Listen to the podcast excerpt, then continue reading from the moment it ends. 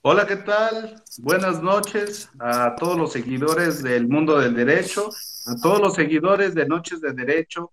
Mi nombre es César Cruz Castañeda y el día de hoy tengo la fortuna, el agrado de estar con cinco eh, excelentes panelistas, cinco invitados de lujo, me atrevo a decirlo, eh, todos ellos administradores de, justicia eh, en diferentes áreas de este mundo jurídico. Y, el día de hoy nos reunimos para platicar. Estamos completamente en vivo, recordándoles, estamos 100% en vivo. Son exactamente las 21 horas con 9 minutos, hora de la Ciudad de México, porque cabe aclarar que eh, tenemos invitados de, como la vez la maestra Claudia, que está en Baja California Sur, y por allá es una hora menos mal estoy, ¿verdad? Entonces por allá son las 20 horas con, con 10 minutos. Pues si me lo permiten, voy a dar eh, eh, entrada a presentar a este, este panel de invitados esta noche, aquí en Noche de Derecho. Y voy a empezar con la maestra Claudia Méndez Vargas, quien es magistrada del Tribunal de Justicia Administrativa en el estado justamente de Baja California Sur, de donde nos acompaña esta noche. Bienvenida, maestra, a Noches de Derecho. Buenas noches. Gracias por la invitación. También nos, nos acompaña, claro, desde Colombia, el doctor Carlos Mario de la Estriella Oyola. Maestro, doctor Carlos, bienvenido. Muchas gracias. Bienvenido a Noches de Derecho y por supuesto bienvenido con el Auditorio Mexicano. Muchas gracias por asistir. Muchas gracias. Eh, buenas noches a todos y a todas. Un placer estar aquí con, los, con ustedes. También nos acompaña el doctor en Derecho, Leonardo Fragoso Cruz, quien es juez del Tribunal de Enjuiciamiento del Poder Judicial del Estado de México. Buenas noches, doctor. ¿Cómo se encuentra? ¿Qué tal? Buenas noches, César, a todos los compañeros. Señores jueces, señores magistrados, muchas gracias. Buenas noches. También está en el panel de esta noche como invitado el maestro Arturo González Jiménez, quien es magistrado titular de la octava ponencia de la tercera sala jurisdiccional, presidente de la misma del Tribunal de Justicia Administrativa de la Ciudad de México. Buenas noches, maestro, y sea bienvenido. Muchas gracias, muy buenas noches a todos y a todas y al público asistente. Gracias. Y por, por último, pero no menos importante, claro está, tenemos al maestro Gabriel Alejandro Zúñiga Romero, quien es magistrado del primer tribunal colegiado en materia penal del sexto circuito con residencia en San Andrés, Cholula, Puebla. Magistrado, buenas noches, ¿cómo está? Gracias, buenas noches, estoy a sus órdenes, muchas gracias por la invitación. Pues eh, eh, amigos del mundo del derecho que hoy nos, acompañan, que el día de hoy tienen el agrado de desvelarse con nosotros un rato en esta plática de Noches de Derecho, pues como ya lo escucharon, tenemos un panel lleno de especialistas, especialistas en el tema, porque el tema que vamos a tratar esta noche es la función jurisdiccional desde la óptica del juzgado. Y bueno, pues ¿Qué les puedo decir si tenemos a cinco impartidores de justicia el día de hoy como invitados? Y, si me lo permiten, a, efecto de empezar esta plática, me gustaría saber, primero, tornar esta plática desde una pregunta muy básica a cada uno de ustedes y que la pueden contestar sin límite de tiempo, simplemente poder eh, dar una plática amena. Y únicamente un servidor es pues el director el que va a encargarse de, de, uso de la voz, pero la idea es esto, una plática sin tanta formalidad, no es una conferencia, es una plática que el día de hoy queremos entender qué es la, la, la función jurisdiccional, a qué se de qué se encargan los jueces, los magistrados en nuestro país y obviamente tenemos un invitado desde Colombia. Y, y si me lo permiten, vamos a empezar con algo muy básico eh, eh, para preguntar, pero creo que para responder pudiera ser un poco más complejo. ¿Qué la justicia para cada uno de ustedes, invitados Empezando, claro, con la maestra eh, Claudia Méndez Vargas. Maestra, magistrada, ¿qué, será, ¿qué es la justicia para usted?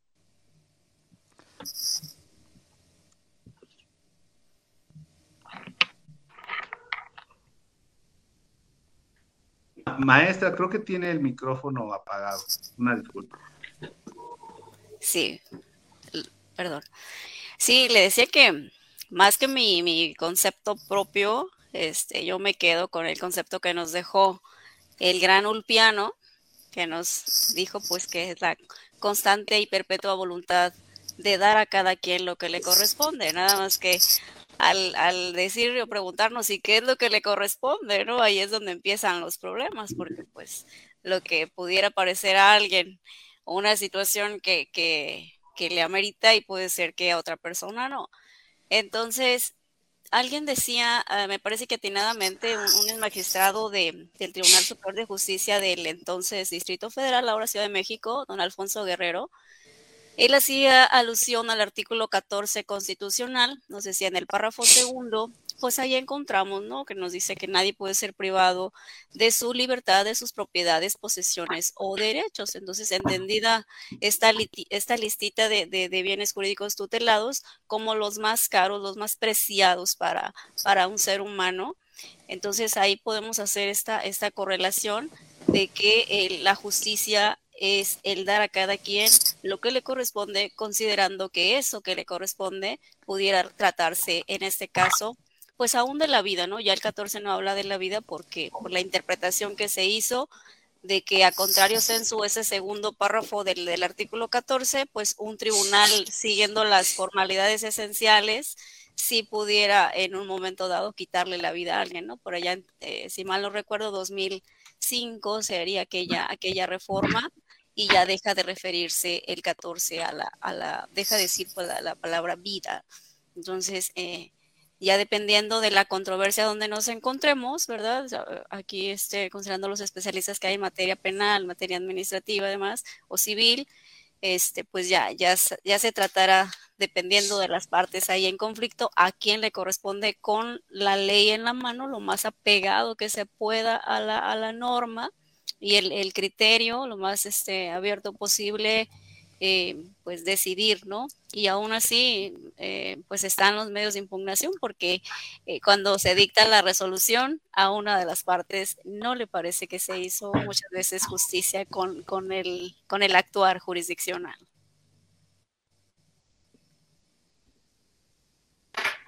Gracias, maestra. Y en el mismo sentido, me gustaría, a, manera de introducción, justamente, saber la respuesta ahora del doctor Leonardo Fragoso Cruz. Adelante, buenas noches, bienvenido, doctor. ¿Qué tal? Muy buenas noches, César. A todos los señores magistrados, magistrada, mucho gusto de, de poder compartir este panel este, con gente tan, de tan alta calidad. Desde luego, pues hablar de, de, justicia ya lo abordó, uno de los conceptos que, que conocemos, que es tradicional, dar a cada quien lo que le corresponde. Pero eh, como juzgadores, desde luego, debemos de actuar bajo principios eh, morales. Ese debe de ser precisamente el obrar del juzgador.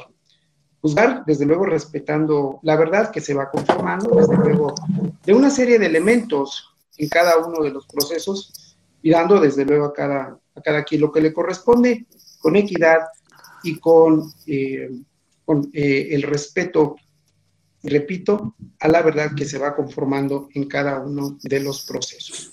Ese para mí, bueno, pues sería un, concepto, el obrar de esa manera.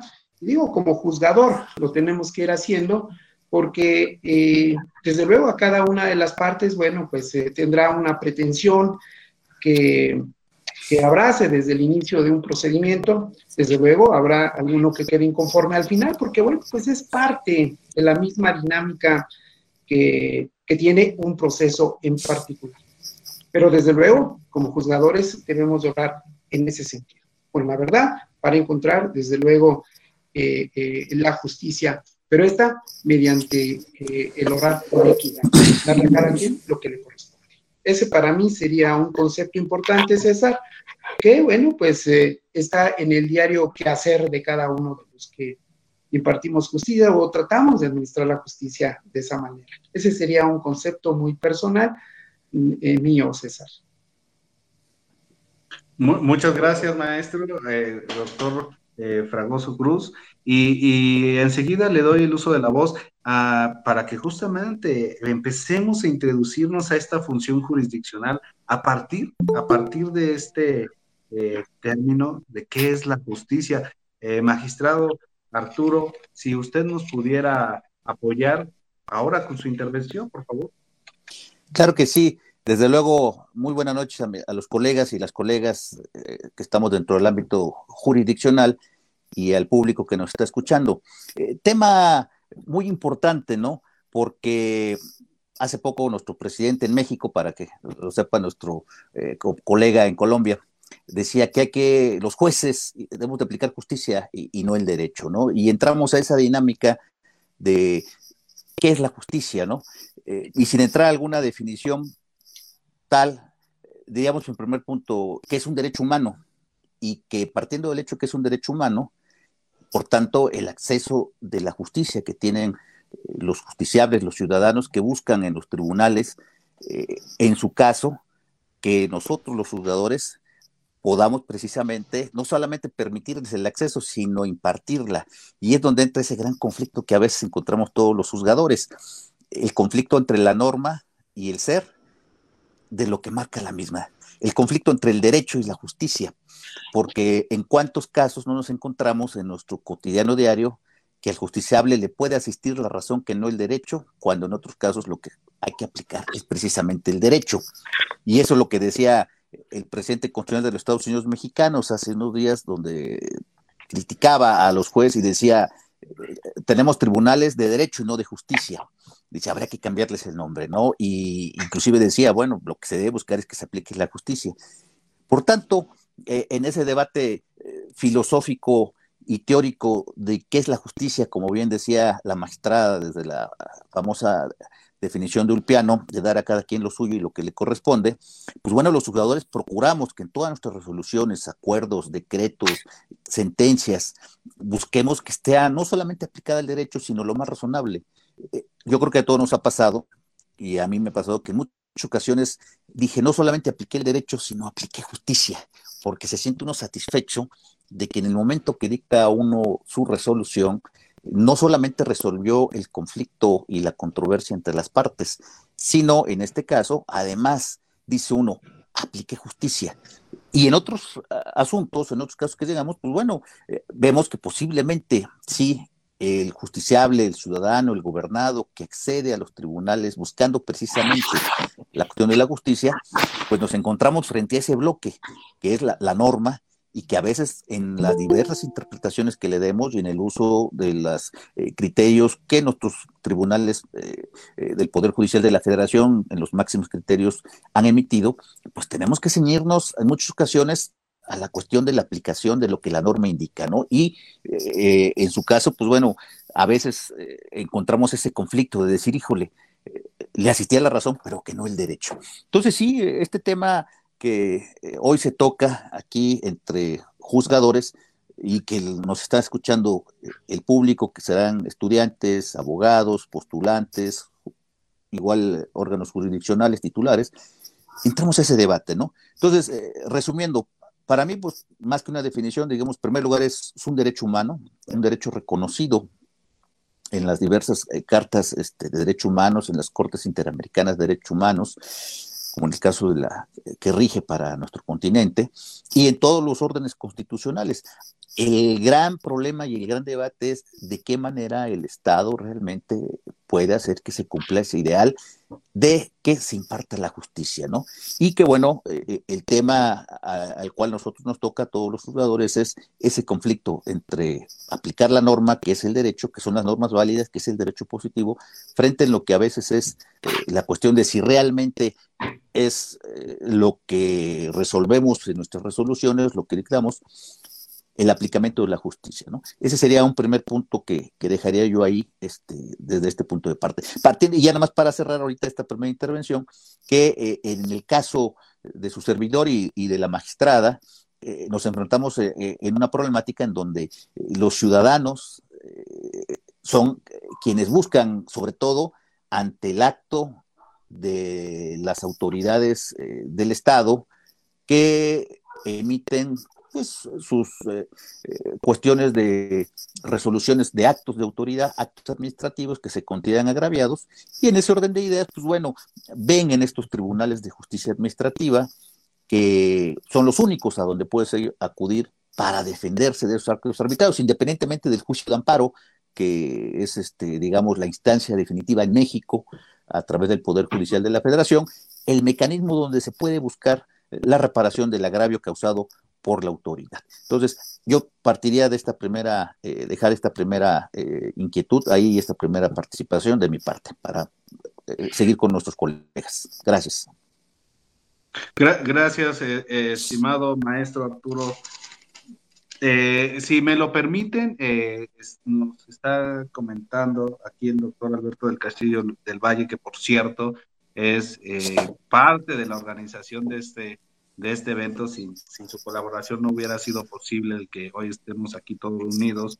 Está eh, por entrar, así que si pudiéramos darle acceso, eh, compañero Emanuel, para que, para que pueda justamente eh, entrar don Alberto del Castillo del Valle.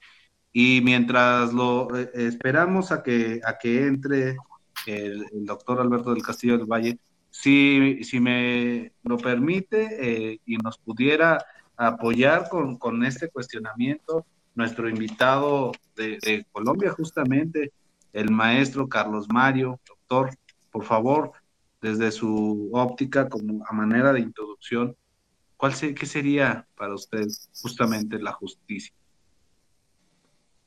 Bueno, buenas noches, tengan todos y todas. Eh, saludo especial a todos los compañeros panelistas, eh, doctor Alberto del Castillo del Valle y a todos los demás eh, personas que, por este canal nos escuchan.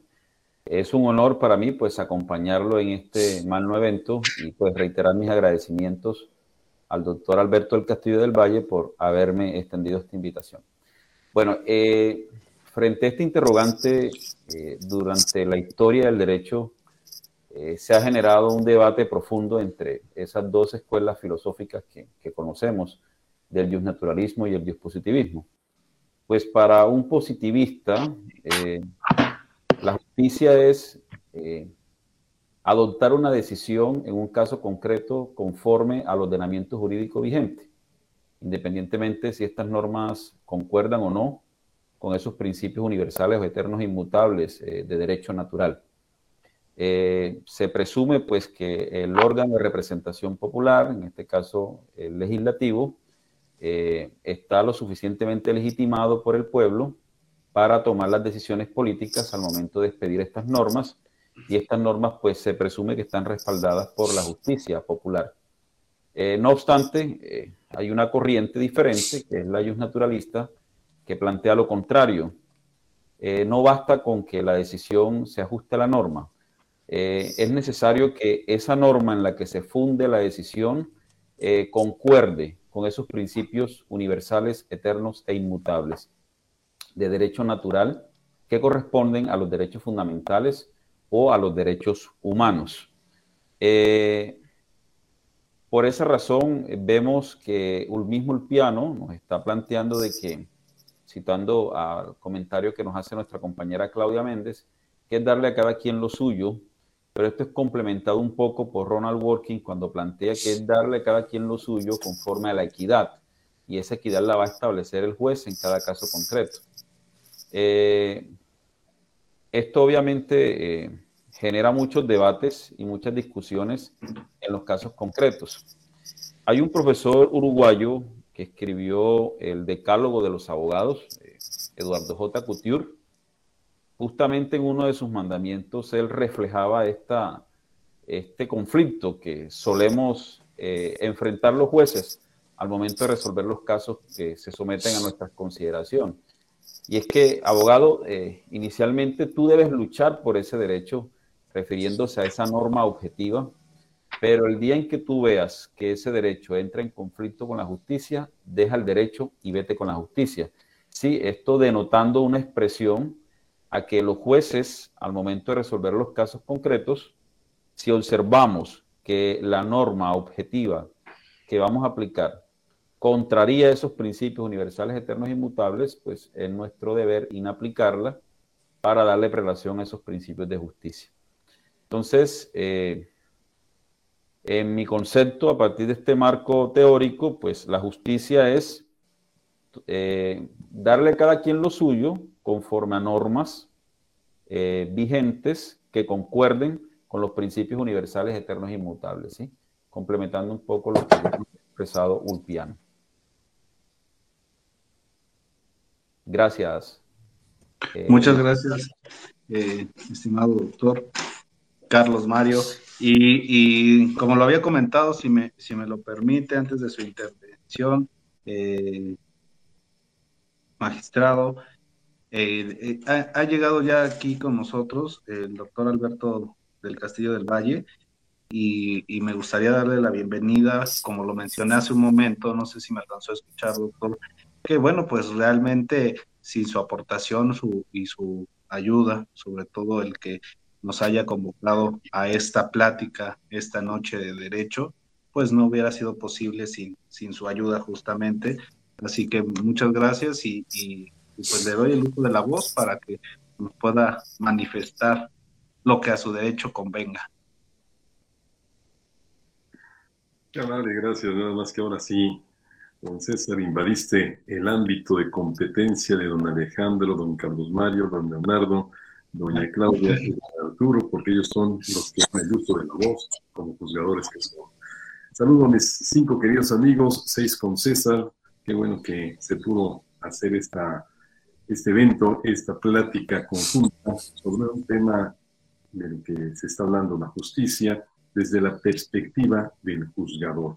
Y juzgador de tres distintas, cuatro versiones distintas, doña Claudia y don Arturo de Tribunales de Justicia Administrativa en México, Carlos Mario también Tribunal Administrativo, pero en el, en el, departamento de Cincelejo, en Colombia, don Leonardo, juez de Tribunal de Enjuiciamiento en Cuautitlán, en el Estado de México, y Alejandro, Alejandro, magistrado del Tribunal.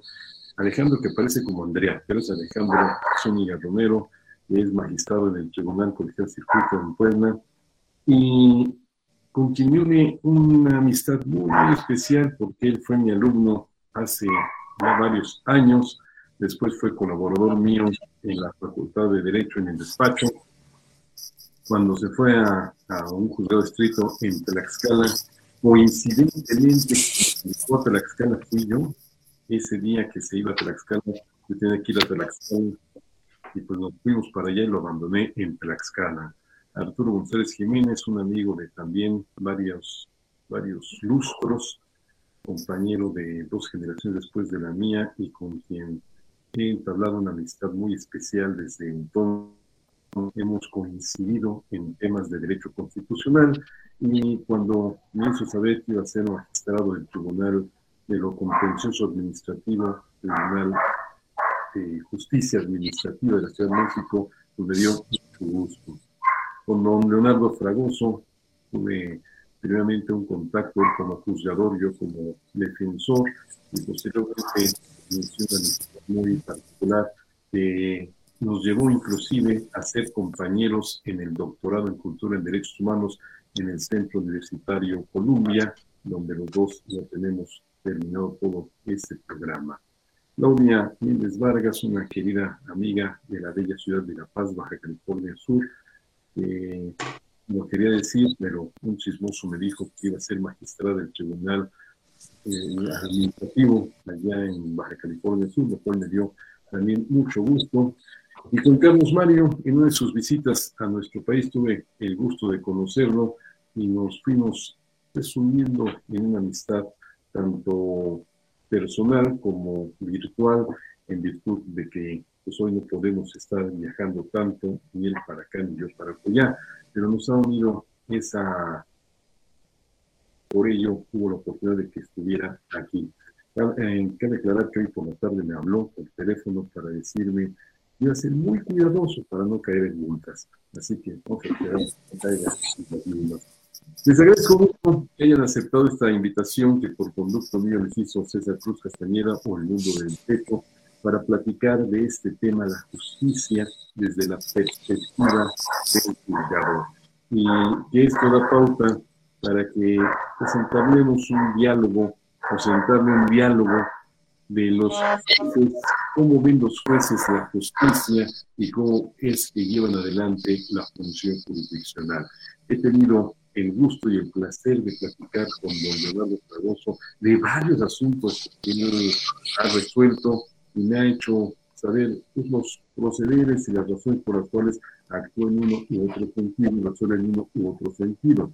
Alejandro Zúñiga, pues, en una ocasión tuve el honor de que me hablara por teléfono para tomar una consideración mía en un asunto que estaba un tanto cuanto delicado. Entonces, he sabido de su forma de de moverse en el mundo de la judicatura, en la función jurisdiccional, y eso nos da pauta para que los tengamos aquí. Pero, don César, me doy cuenta que yo me estoy excediendo en el tiempo porque yo no vine a hablar, nada más a saludar a mis amigos y por lo tanto les deseo muy buena noche y así continúen ustedes con la plática. Adelante, César, por favor. Gracias, doctor, y sobre todo sabe que es usted parte de, de estas locuras de estar en la noche hablando de temas jurídicos, porque sin esa inspiración, y justamente me acuerdo que aquella ocasión que, fue que usted transmitió de 11 a 1, de 11 de la noche a 1 de la mañana, un, un tema de garantías, estaba justamente aquí en casa de mis papás en el bello estado de Oaxaca, en donde me encuentro el día de hoy. Y pues gracias por apoyarnos en la organización de este evento. Muchas gracias y pues eh, continuamos con, el tema que ya estábamos abordando el día de hoy. Doctor, ¿nos va a acompañar eh, toda la transmisión o va a retirarse? No toda la transmisión porque en alguna ocasión un magistrado de circuito residente en Ciudad Juárez dijo que tenía que retirarse porque si no el incendio lo castigaba. En mi caso no es el incendio, es el alto mando. Entonces a mí no me pegan, yo obedezco, y desde esa perspectiva voy a estar un buen rato con ustedes, pero voy a tener que retirarme en un momento determinado. Bueno, le, agradecemos, doctor, y si me lo permiten, voy a darle el uso de la voz en el mismo sentido de lo que ya estábamos platicando respecto de qué es la justicia al magistrado eh, Gabriel Alejandro Zúñiga Romero. Adelante, magistrado. Gracias, César. Buenas noches a todos. Gracias por la invitación y también eh, un agradecimiento especial a, los organizadores, por supuesto, en particular a, mi maestro y mi amigo por más de 20 años, Alberto del Castillo del Valle. 20 y medio podríamos sumarle, otro poquito. no, realmente... Perdón que te interrumpa, a todos sus amigos Oye, Alejandro, perdón que te interrumpa. En ese grupo selecto, perdón, Alberto. Perdón que te interrumpa, dices 20 años. Es que si dices 20 años, pues me estás quitando varios años de amistad contigo. Tenemos, yo estaba por ahí del tercer año de dar clase cuando tú fuiste mi alumno. así es. Tengo 33 años dando clase, así que no me quites 10 años de amistad. bueno, eh, veintitantos, ahí dejemos.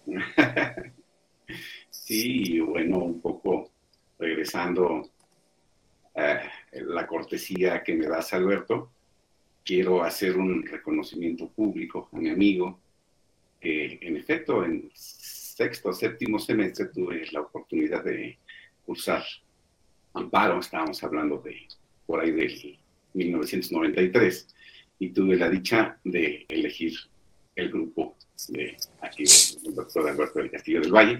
Y pues Alberto, te reconozco en lo que vale, eres mi mentor, eres mi maestro de amparo, y gracias a ti tomé la decisión de involucrarme en la judicatura y seguimos siendo muy buenos amigos. Te agradezco mucho tu apoyo durante veintitantos años. Bueno, continuamos. Dicho lo anterior, eh, a mí me gustaría partir de un parámetro constitucional, básicamente con dos artículos, el primero y el 17. El 17 en el sentido de que está, pues, desterrada la este, venganza privada. No nos podemos hacer justicia de propia mano. Ahí está el concepto de justicia en el artículo 17 constitucional. Para eso, en todo Estado constitucional, democrático, de derecho, tenemos instituciones. Y las instituciones que dirimen controversias por antonomasia son los juzgados, lato senso. sea que estén inscritos en el Poder Ejecutivo, en el Legislativo, en el Judicial, es lo de menos. La función Cristina es esa, darle a cada quien lo suyo, como lo comentó nuestra compañera magistrada en su primera intervención. Por supuesto que coincido totalmente con sus conceptos y con los de todos los compañeros. Es muy enriquecedor lo que ustedes ya dijeron. Le voy a dar una connotación un poquito distinta. A mí me gusta mucho el concepto del último párrafo del artículo primero, cuando enarbola el concepto de la dignidad de las personas. ¿Por qué? Porque yo creo que el Estado mexicano tiene esa función, lograr que se respete la dignidad de las personas. Nosotros estamos en un conglomerado social, creo yo, con una finalidad básica que debe ser aquí y ahora, ser felices. Y el Estado nos debe dar las herramientas para tener esa felicidad. No como un tema aspiracional, no como un tema de a futuro voy a ser feliz si sucede esto. No, creo que la felicidad es aquí y ahora. Y la felicidad es ahora de partir con ustedes. Y si esos principios de dignidad de la persona se ven corrompidos, se ven mermados, ya sea por un particular, pues bueno, accedemos a instancias judiciales, civiles, penales, administrativas, agrarias, etc. Pero el peor de los supuestos es cuando la autoridad, quien debe respetar el principio de legalidad bajo ese, esa frase básica de que la autoridad solo puede hacer lo que le está permitido, en cambio, los particulares podemos hacer todo, excepto lo que nos está prohibido. Si es una autoridad la que corrompe esa dignidad de las personas, tenemos instrumentos jurídicos muy valiosos, como lo es en este caso el juicio de amparo. Tenemos juicios entre particulares y tenemos juicios contra autoridades, siempre tomando como base el respeto a la dignidad humana. Por eso me gustaría me gustó el concepto de integrar el artículo primero con el 17. Ahora ya un tema un poco más de oficina. Hace algún tiempo, este, una vez fallado un asunto donde se negó el amparo, un amparo directo, fue el justiciable e insistió mucho en pasar a la oficina y normalmente como que la dinámica es, híjole, ya se falló ese asunto, se le negó el amparo, pues ya para qué vienes, ¿no? O sea, ya tu asunto ya se resolvió, la sentencia misma y normalmente pues también van a Entonces, hay una dinámica de complicación que vaya el justiciable a, vernos después de fallar un asunto y que se le haya negado la razón. Pero bueno, efectivamente llegó el reclamo. Oiga, señor titular, siento que yo tenía razón, dio sus argumentos, etcétera. Fui lo más eh, condescendiente que se pudo poner. También fue un trato muy respetuoso y, eso me dio lugar a hacer una reflexión. Tribunal colegiado en materia penal. Nos toca ver el drama penal, las conductas más reprochables de la sociedad, de personas fuera de sí que cometen conductas aberrantes, muchas de ellas, en muchos ámbitos, por supuesto. Y asomándome un poquito al tema de estadística, dije, a ver, ¿qué está pasando en el tribunal?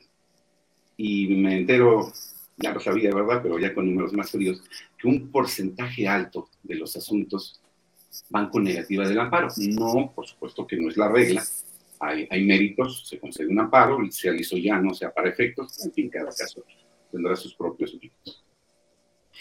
Y a la conclusión que llegan sus servidores en este sentido, aún negando el amparo, hacemos justicia todos los días. Porque solo el quejoso es una de las partes en el juicio de garantías. Pero del otro lado de esa misma moneda tenemos a la víctima. Tenemos una víctima directa o una víctima indirecta que con esa negativa del amparo recibe una bocanada de aire. Se hizo justicia, se evitó un tema de impunidad y a nivel constitucional lo que buscamos en los tribunales, en particular ahora eh, estoy adscrito eh, con especialización en la materia penal, pues que se logren los objetivos del sistema penal acusatorio, que son pues eh, el esclarecimiento de los hechos, proteger al inocente, procurar que el culpable no quede impune y que se reparen los daños causados. Entonces ese reclamo inicial de un justiciable diciéndome, me negaste el amparo, me dio lugar a este pensamiento y digo, así sucede en todos los juicios. Alguien gana, alguien pierde, tenemos un 50% de agradecimientos y otro 50% muy desagradable de reclamos, ¿verdad? Pero es cierto, impartimos justicia todos los días y además a, lo mejor le damos un desvalor al concepto y lo confundimos con temas de legalidad, con temas de justicia y como que a veces no encuadran. Ya, ya se platicó ese tema. Pero yo creo que si tenemos empatía y lo, y lo vemos desde el sentido que su servidor les plantea, vamos a ver con claridad que nuestra función es altamente de impartición de justicia, no solo de legalidad. Es mi pequeña aportación les agradezco su atención. Muchas gracias, magistrado. Y justamente esta parte última que usted, a, la cual se está refiriendo respecto de, la legalidad, eh, me gustaría, voy, voy planteando la pregunta para todos ustedes respecto de la legalidad y, y, la justicia. Muchas veces hemos escuchado que a la hora de impartir justicia se busca más una verdad eh, jurídica, una verdad legal que una verdad histórica. ¿Qué pudiéramos puntualizar desde ese punto de vista? Y, por el otro lado, si me lo permite, eh, doctor del Castillo, eh, le agradecemos su, su, participación esta noche, sobre todo el que haya, eh, pues, tomadose un poco de su tiempo de, sábado por la noche y entrar a, saludarnos y sobre todo agradecerle públicamente el esfuerzo que hace por colaborar en el en la, la este, organización perdón de este de este de esta plática. Gracias don César gracias a todos gracias don Leonardo por haber aceptado la participación Carlos Mario Alejandro Claudia Arturo gracias porque estuvieron atentos de esta invitación de parte del mundo del derecho por causas de compromiso familiar tengo que retirarme no sin dejarles mi afecto y mi cariño, que saben que lo tienen, desearles lo que siempre deseo, que sean felices y hoy también que se cuiden porque esto del coronavirus está horrible.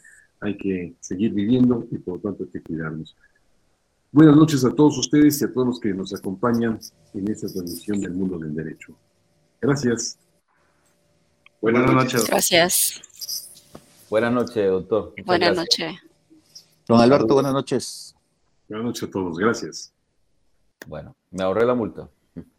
Pues agradecerle justamente a nuestro querido amigo doctor Castillo del Valle, quien es sin duda un eh, pilar fundamental de, esta, de este tipo de eventos en el mundo del derecho. Y, ya les estaba planteando justamente, retomando ya el, eh, tema, legalidad y justicia, ¿qué es lo que realmente se, busca a la hora de juzgar eh, en un procedimiento de la naturaleza que a cada uno, como les mencioné al principio, desde cada uno desde su trinchera. Pero antes de responder y de empezar a responder, obviamente este programa no fuera eh, nada sin nuestro público, sin nuestro auditorio, y ha llegado el momento de poder leer un poco de los comentarios, porque hay muchos saludos para todos ustedes y, y, varias preguntas, y recordarles a las personas que el día de hoy nos están viendo a través de Facebook en el mundo del derecho, que pueden compartir este enlace para que tenga un poco más de difusión y sobre todo aprovechen a los panelistas, pueden hacer las preguntas que ustedes quieran, nosotros las vamos a pasar completamente en vivo ah, y formularlas a los ponentes. Dice Israel Gómez Morales, excelente noche a todos los ponentes y en especial al doctor Leonardo Fragoso, quien es mi profesor en la maestría en ciencias penales. Gilberto Hernández Rodríguez, por favor. Eh, Ah, ya dice que el, micrófono, sobre todo lo del perro. Lo que pasa es que ese, el tema de los perros son los, los cachorros de don Alberto del Castillo. Siempre ahí, cuando se conecta, eh, suelen dar un concierto. Teresa Martínez, buenas noches y gracias. Muy relevante este tema. Felicitaciones a los ponentes. Un saludo, estimada Teresa. José Javier Jiménez, buenas noches a todos mis estimados amigos de Noches de Derecho. Buenas noches estimado amigo Javier, eh, Javier Jiménez, José Javier Jiménez, quien es eh, titular de la eh, de Analmex, Asociación de Abogados Litigantes de México. Gracias por compartir, bendiciones desde Honduras. Carmen Morales dice, Marco Antonio dice, saludos a todos, es que pasan rápido los, los comentarios, saludos a todos ustedes, es grato escucharlos. Margarita Telles, buenas noches, felicitaciones a los ponentes. Marta Martínez Castillo, buenas noches, buenas noches, estimada Marta. Elena Robles, saludos, maestro Arturo González, Miguel Ángel Reina, buenas noches. Maximiliano Coronel Guerrero, saludos, licenciado César, buenas noches. Buenas noches, don Maximiliano. Un saludo para usted desde el día de hoy, desde Oaxaca que me encuentro. Andrés Vélez Corrales dice buenas noches. Carlos Alberto Guevara Lázaro, buenas noches para todos. Un saludo para el profesor Carlos Mario un saludo también desde aquí. Y dice Marco Antonio, tiene mucha razón, pero yo tengo una duda que les cuesta mucho responder cuando se puede indicar que una prueba está en contra de la moral y el derecho. Esto al dictar sus resoluciones, ¿qué pruebas carecerían, caerían, perdón, qué pruebas caerían en esta situación en cuanto a que sea contraria a la moral y al derecho. Sería una, una pregunta que, vamos a anotar y que más adelante responderán los panelistas. Y bueno, así muchos comentarios. Ahorita vamos a tratar de darle respuesta y vamos a tratar de leer todos. Mientras tanto, recordarles que estamos completamente en vivo. Y ahora sí, empezando con nuestra estimada maestra Claudia, si me lo permite, magistrada, ¿de qué, ¿cómo estaríamos resolviendo? ¿Cuáles, eh, bueno, estaríamos no propiamente de, personal, pero sí en un sentido en la justicia mexicana, ¿cómo se está resolviendo? Por favor, maestra, si, me lo permite, con esta pregunta, legalidad y justicia, ¿qué estaríamos buscando en una resolución a la hora de? Bueno, pues eh, decía el maestro Carlos Mario respecto del decálogo eh, de Couture, ¿no? que cuando está en pugna el derecho y la justicia hay que irnos por la justicia. Yo creo que es el paradigma que, seguimos todos, eh, no solamente en México, en, aún con marcos jurídicos distintos, creo que es el, paradigma desde, desde luego, del derecho eh, naturalista, ¿no? Pero creo que el, estamos siguiendo eh, forma, ¿no? Estamos también utilizando no nada más un derecho sustantivo, sino también adjetivo. Y creo que a veces eh, ese formalismo nos lleva a, no poder eh, satisfacer el paradigma de la justicia. Si hurgamos nuevamente un poquito en, la cuna de nuestro, de nuestro derecho, que también lo es de, de Colombia, el derecho romano, pues tuvo una, un inicio y una, una evolución donde podemos ver precisamente en ese derecho arcaico donde era el lex dura lex el lex, lo que aunque la ley sea dura, no deja de ser la ley. Entonces, al, hacer el análisis, pues vemos que hay muchas cuestiones que eran, que se antojan completamente injustas, como el hecho de que si estás tú desarrollando algún acto y ya te equivocaste porque no dijiste alguna palabra como tenías que haberla dicho de acuerdo a la, fórmula que te dieron los sacerdotes y ya perdiste tú eh, la oportunidad de, que te dieran la razón, a pesar de que eh, a lo mejor la justicia estaba de tu lado, ¿no? Pero vemos también la evolución en el mismo derecho romano, cómo eh, se van dando cuenta que pues hay que ser más equitativos, ¿no? Gracias al gran trabajo que hizo el, pretor que va haciendo más, justo, ahora sí, eh, completando ese derecho riguroso que estamos viendo, que eh, se aplicaba por seguridad jurídica la, ley a, rajatabla, ¿no? Entonces vemos también esa evolución de ese formalismo estricto a, eh, al consensualismo, que hoy podemos decir que es lo, lo que priva, ¿no? Que es la, un principio de supremacía entre las partes, la, la voluntad.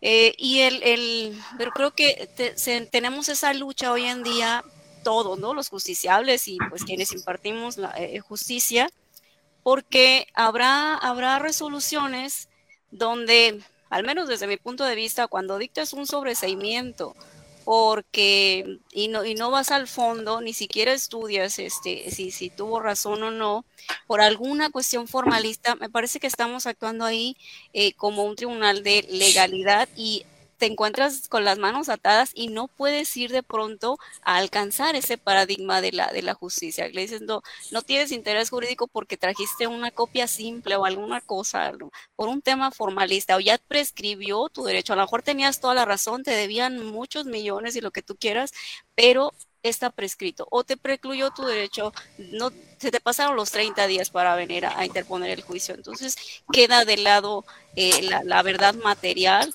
muchas veces por formalismos y ahí es donde creo yo que, que nos encontramos con, con, el muro de la estricta legalidad. Muchas gracias, maestra, y, y muy acertada lo que, lo que usted nos, nos comenta vamos a escuchar. Hay, hay, varias preguntas que nos están formulando el auditorio.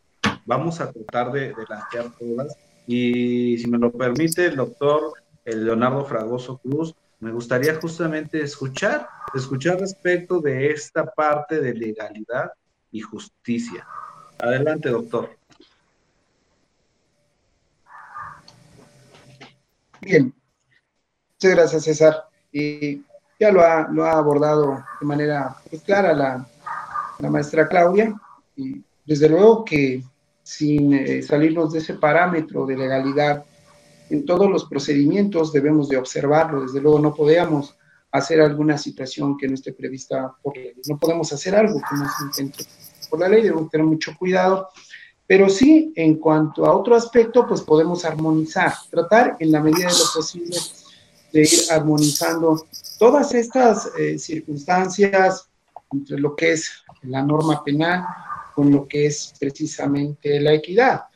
Desde luego que está presente en cada una de las decisiones que eh, los órganos jurisdiccionales toman, pero que, bueno, pues está supeditado precisamente a la actuación que, que realizan las partes. Y ese componente que tiene el hecho, en el caso del derecho penal, bajo el principio de inmediación, que podemos dar, eh, que, podemos y tenemos la oportunidad de verificar de manera directa, pues, eh, la actuación de las partes en un proceso, eso nos da para más, para mucho, lo que antes en, en, en otro sistema tradicional escrito no podía ser de esa manera. Hoy en día sí, pero eh, lo que yo veo es de que, y la gran oportunidad es de que podemos armonizar, desde luego, sin dejar de observar las formalidades que establece la ley, porque están contenidas en la propia legislación. Están contenidas, desde luego, en la norma constitucional, en la norma procesal. Obviamente, eh, eh, pasamos ese andamiaje que nos eh, eh, permite eh, realizar diversos ejercicios de ponderación entre diferentes normas, incluso la convencional, la constitucional y desde luego la procesal. Entonces, yo creo que el, um, el ejercicio jurisdiccional nos permite, además de ser un, yo se los menciono siempre a los justiciables eh, a las víctimas ofendidas, porque tenemos esa oportunidad de interactuar, lo hacemos, es la función en verdad eh, importantísima, trascendental de poder tener ese contacto directo con las partes. No se los comento, se los comento de una manera eh, muy eh, respetuosa, que, bueno, pues el, el, órgano jurisdiccional es quien va a decidir una controversia o un conflicto apegado, pues desde luego a esos parámetros de legalidad y desde luego a esa oportunidad que podemos eh, percibir de manera directa la actuación de las partes, que vienen desde luego impregnadas de, una, de un contenido, de un contenido incluso eh, de vivencias de las partes y de las actuaciones que puedan tener en un proceso. Entonces, eh, la actividad jurisdiccional obviamente nos permite arribar a, a crear la convicción de que debemos de juzgar con equidad. Equidad, repito, darle a cada quien, de acuerdo a la actuación que puedan tener en cada uno de los procesos, pero que desde luego a nosotros como juzgadores nos permite verificar de manera directa estas, estas situaciones que vemos. Entonces, eh, yo considero que debemos de armonizar esas dos partes. Evidentemente hay un límite que tenemos, que es precisamente eh, eh, la, norma, la norma procesal, la norma constitucional. No podemos hacer lo que no, lo que no esté plasmado precisamente en estas normas, pero desde luego sin dejar de lado el otro aspecto, que desde mi punto de vista, y eso sí lo sigo eh, eh, al pie de la letra, es eh, la cuestión moral, la actuación que pueda tener el juzgado. Esa es lo que yo puedo comentar respecto a esto, mi querido César. Gracias, estimado. Y toca usted un tema bastante importante al, al final de su intervención, que es justamente los valores. Y, y, creo que en ese sentido Vamos a hablar en, un momento más respecto de esta, de esta parte que, que, ustedes como juzgadores deben de tener justamente estos, estos valores a la hora de, eh, de hacer pleno uso de sus facultades como juzgadores. Y, y maestro magistrado Arturo, si, si, nos puede apoyar justamente con eso. Estamos hablando justamente de la función jurisdiccional desde la óptica del juzgador, Estamos en específico comentando para todo el público que se está uniendo en estos momentos. Eh, estamos hablando de la legalidad y la justicia. Magistrado Arturo, si nos puede apoyar con su intervención, solo si puede prender su, su micrófono. Sí, claro. Bueno, tradicionalmente los tribunales de justicia administrativa y sobre todo los que en Iberoamérica hemos seguido la corriente francesa de eh, los tribunales administrativos y que en, México igualmente se sigue esa cuestión de tribunales eh, no pertenecientes al poder eh, judicial, pues han sido tribunales tradicionalmente considerados tribunales de legalidad. Y desde que en el siglo XX se planteó en México el primer tribunal digamos, ya de, corte administrativo, que era más fiscal, que es el Tribunal Fiscal de la Federación, hoy Tribunal Federal de Justicia Administrativa. Y después el primer tribunal ya administrativo eh, en el país, con completas eh, cuestiones eh, administrativas y fiscales, el Tribunal de lo Contencioso Administrativo, hace 50 años, precisamente este año estamos cumpliendo 50 años de ser ese primer tribunal, que inclusive tuvo facultades primeras que el Tribunal Fiscal de la Federación en la materia administrativa, ha sido tradicionante tribunales de legalidad. Sin embargo, con el paso del tiempo, y gracias sobre todo a partir de la reforma constitucional de los derechos humanos eh, del 2011, pues bueno, hoy los tribunales administrativos eh, a niveles eh, locales y a nivel federal, independientemente del Poder Judicial de la Federación, podemos aplicar en nuestras resoluciones los principios constitucionales de promine, principio de convencionalidad, ¿verdad? Todos estos principios que hacen que en el momento de resolver nos estemos convirtiendo en tribunales de juridicidad y no de mera legalidad. Y eh, pondré dos ejemplos de asuntos que he tenido que resolver en los últimos tiempos. Un asunto de una acción pública, donde el ciudadano eh, planteaba que pedía la nulificación de ciertas construcciones dentro de eh, una colonia muy popular en la Ciudad de México, de clase media alta, la colonia Condesa, porque consideraba que se estaban violentando los programas delegacionales y los programas parciales de desarrollo urbano en perjuicio de ese derecho humano al buen ambiente y al medio eh, considerado de afectación en general a él como ciudadano que le corresponde el ejercicio de esa acción colectiva que en la Ciudad de México está plasmada en nuestra ley. Y bueno, ah, en el, eh, nos pedían desde un principio la suspensión del acto reclamado para que suspendiéramos la obra e inclusive custodiáramos los folios. Eh, la ley faculta a los magistrados en nuestra ley a hacer una inspección ocular y yo tengo costumbre como magistrado ir a las inspecciones oculares porque eso permite, independientemente de los actuarios que tienen la fe, a uno advertir eh, cómo es la realidad, qué es lo que está sucediendo.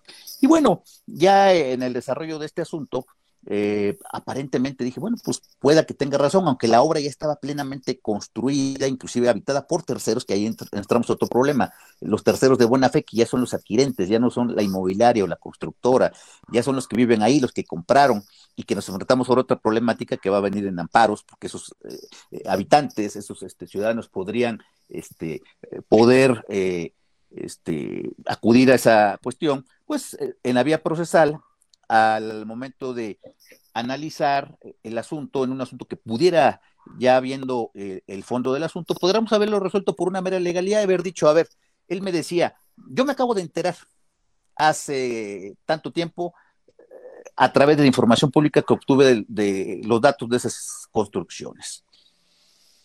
Y eh, ajustarse a los tiempos que marca la ley, que son 45 días que marca la ley para poder presentar su demanda de acción pública. Y acreditar desde luego, bueno, su legitimación procesal. Pero bueno, ya al momento de, ver el asunto, eh, analizo yo que él acredita que es vecino de esa colonia con un documento notarial de propiedad del año 2014. Esto es, eh, su demanda la presenta siete o ocho años después. Sea, él tuvo la oportunidad de haber advertido desde un principio muchas circunstancias, ¿no? Porque inclusive decía, es que se han demolido muchos árboles, se han talado muchos árboles, se han demolido eh, casas históricas de esa colonia. Y bueno, eh, a la entrada allá al análisis, decía yo, bueno, pudiera que tuviera razón en cuanto a que a lo mejor se han violentado los programas de desarrollo urbano.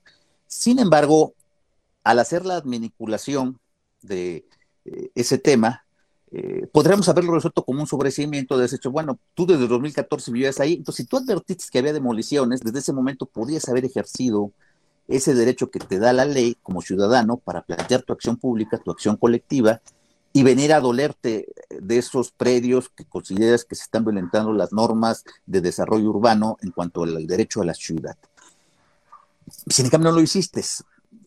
Y vienes después, cuando ya la obra está construida, que luego está terminada, a plantearme. Entonces, podemos haber salido con una cuestión de legalidad y decir, venga el sobrecimiento, porque desde el 2014 pudiese haber tenido conocimiento del hecho y haber apenas intervenido. Sin embargo, eh, planteaba con el proyectista, le dije, planteemos entrar al análisis del fondo y empecemos a ver si tiene o no razón. Y entonces, al final dimos una sentencia de validez que después fue confirmada por la sala superior y hoy está en amparo. Ya veremos qué es lo que sucede. Y en otro asunto de responsabilidad patrimonial del Estado, en donde las leyes en México, tanto las federales como las locales, en las entidades federativas que hay, eh, leyes locales como la Ciudad de México, pues eh, marcan montos máximos de indemnización en caso de acreditarse el daño, el menoscabo por parte de la gente eh, del Estado a el particular. Y en este caso, pues bueno, es muy limitante. Y la razón ha sido histórica, ¿no? Porque quienes fueron creadores de estas leyes, pues temían por parte sobre todo de las autoridades hacendarias decir, va a pasar lo que en Estados Unidos, ¿no? Que son demandas millonarias, millonarias y el Estado va a quedarse sin dinero, va, vamos a entrar en un conflicto eh, difícil en la cuestión de números de dinero, por las demandas que se pueden venir. Por eso es que se fijaron esos montos. Sin embargo, hoy bajo el principio de la convencionalidad, insisto, bajo los principios propios que nos da nuestra Constitución de las leyes de mayor beneficio, las leyes prómines, y aplicar el principio de progresividad, en este caso aplicando, insisto, ya no la legalidad, sino la juridicidad, que es un principio que ahora los tribunales podemos y debemos hacer, resolvimos declarar inconvencional ese artículo, no obstante darle la razón al justiciable en cuanto al agravio y al daño que quedó debidamente acreditado, sino en cuanto a los montos. Eh, que deberían de ser producto de la indemnización y el pago del daño por parte de la gente del Estado, que el Estado podrá repetir en su caso. Ese asunto está actualmente eh, en apelación y, eventualmente llegará a los tribunales colegiados eh, en materia administrativa, de aquí del primer circuito de la Ciudad de México, y ya veremos qué lo determinan. Pero aquí pongo dos ejemplos interesantes de cómo hoy ese principio de legalidad los tribunales administrativos, que somos considerados los tribunales de mera legalidad, estamos transitando a ser tribunales de juridicidad y eso eh, nos permite nosotros, en beneficio de la sociedad, ir avanzando poco a poco, eh, superar en algunos casos, sobre todo, ese principio de legalidad, que en muchos casos sí nos limita a decir, bueno, puedo haber dictado una validez, un sobrecimiento o una mera nulidad. No, hoy los tribunales tenemos plena jurisdicción para inclusive no solo decir, eh, dicto una sentencia de nulidad y invalido la norma, no, hoy podemos decir, hágase, cúmplase a las autoridades del Estado. Entonces, ese sería mi comentario en este, en este punto. Gracias, estimado maestro Arturo González Jiménez. Y es importante, a mí me gustaría, eh, a lo mejor, partiendo de lo que usted comenta, eh, darle un, un, punto de vista o cambiar mínimamente el cuestionamiento para los dos este, maestros que nos hace falta que nos, hablen de esto. Eh, y aclarar un punto. pudieran también, si alguno de ustedes panelistas responder o quieren responder algo de lo que los, los otros panelistas han, han dicho, eh, tenemos aquí un botón de alzar la mano podrán intervenir para que pudiera ser esto un poco más dinámico, si así lo desean ustedes con todo gusto. Aquí no es, este, no debe de ser tan rígido. Y si me lo permiten, nosotros eh, en el artículo 16 constitucional tenemos justamente consagrada esta garantía de legalidad pudiéramos decir que esta garantía de legalidad pudiera ser el medio eh, idóneo para acceder debidamente a la justicia. Y, me gustaría escuchar el comentario de, de, nuestro invitado, de, perdón, voy a, voy a poner esto para primero escuchar el, el comentario del maestro Gabriel Alejandro Zúñiga Romero, para que al último cerremos estas intervenciones con la participación de nuestro invitado de Colombia, el maestro doctor Carlos Mario, si me lo permiten así. Por favor, eh, maestro Gabriel Alejandro Zúñiga Romero, si nos puede apoyar con esta intervención. Claro, qué buen debate, qué interesante. Aprendo mucho de sus aportaciones, compañeros juzgadores. La verdad que está siendo muy enriquecedora esta plática. Su servidor quisiera llevarla hacer una apuesta, una apuesta, sostener una hipótesis. Pues se reinterpretó el principio de supremacía constitucional y llegamos ahora a tener un concepto que nos permite tener un andamiaje más flexible. ¿En qué sentido? Acomodar la norma de manera que se ajuste a un beneficio superior, procurando por la justicia en todo momento. Entonces, esa es la hipótesis, se las dejo a su consideración. Excelente planteamiento el que hace el magistrado, porque, eh, pues, y, justamente íbamos a, entrar un poquito más adelante a, esta parte que, voy a puntualizar también en unos momentos. Y me gustaría en ese sentido saber, escuchar primero la intervención del doctor Carlos Mario y si alguien de, los panelistas quisiera eh, retomar lo que bien nos, nos hace eh, referencia el, el magistrado eh, Zúñiga Romero. Y adelante, doctor Carlos Mario, con su intervención. Muchas gracias, eh, licenciado César. Bueno, eh, históricamente se ha planteado esta eh, discusión de legalidad y justicia y no en vano el profesor uruguayo Couture, que hemos citado varias veces, ya lo reflejaba con ese mandamiento del abogado, ¿no? En principio, lo que se espera es que exista una coincidencia entre la legalidad y la justicia, tal como lo plantea el maestro Zúñiga en, esta, en, esta, en este foro, en este panel. Sí, eso es lo ideal, ¿sí? que exista esa coincidencia entre legalidad y justicia. Y lo ideal es que los órganos legislativos o cualquier otro órgano con competencia o habilitado para producir normas eh, las promulgue eh, con miras a ese ideal. No obstante, eh, infortunadamente en la práctica vamos a encontrar normas jurídicas que no están conformes a la justicia. Entonces ahí donde vemos ese divorcio en algunas situaciones específicas entre justicia y legalidad. Somos los jueces los llamados a, adecuar, como lo plantea el maestro Zúñiga, esa legalidad a la justicia.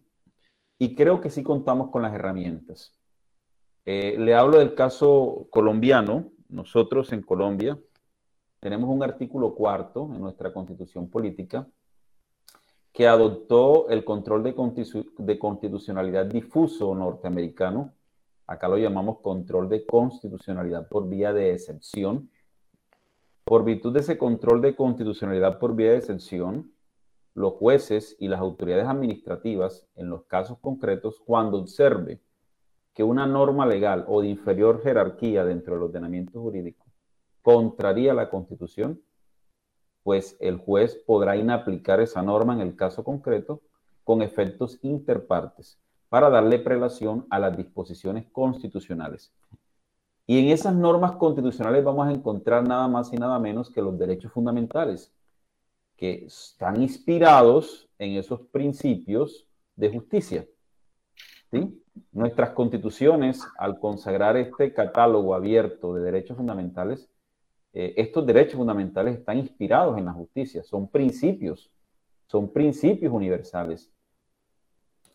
Eh, eh, de manera que podríamos, en casos concretos, si observamos que la norma va en contra de la justicia, adecuarla conforme este control. Podríamos ilustrar algunos ejemplos, que, casos que hemos resuelto acá en Colombia. Por ejemplo, es muy común acá en la jurisdicción de lo contencioso administrativo y en todas las demás jurisdicciones eh, que nos lleguen acciones de tutela eh, contra empresas promotoras de salud.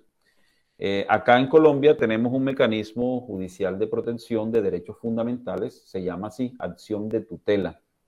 Esa acción de tutela es un mecanismo rápido, expedito, que debemos resolver en máximo 10 días hábiles incluso con la posibilidad de presentar medidas cautelares que deben ser resueltas en máximo 48 horas. Eh, si hay algo que funciona en la justicia colombiana es la acción de tutela, ¿sí? De hecho, los jueces eh, le tememos mucho a los términos, somos muy respetuosos de los términos, son preclusivos. Eh, la inobservancia, así sea de un día en una tutela, puede constituir pues falta disciplinaria gravísima y puede dar lugar a destituciones. E incluso estas tutelas, cuando uno ampara el derecho y la entidad sancionada la incumple, pues el accionante puede promover un incidente por desacato. Y tenemos nosotros los poderes para sancionar, ¿sí? Con multas y arrestos. Incluso tenemos unos poderes inquisitivos amplios para asegurar el cumplimiento de la providencia judicial. Bien, en ese contexto de la acción de tutela, eh, se presentan muchos casos como los siguientes, ¿sí?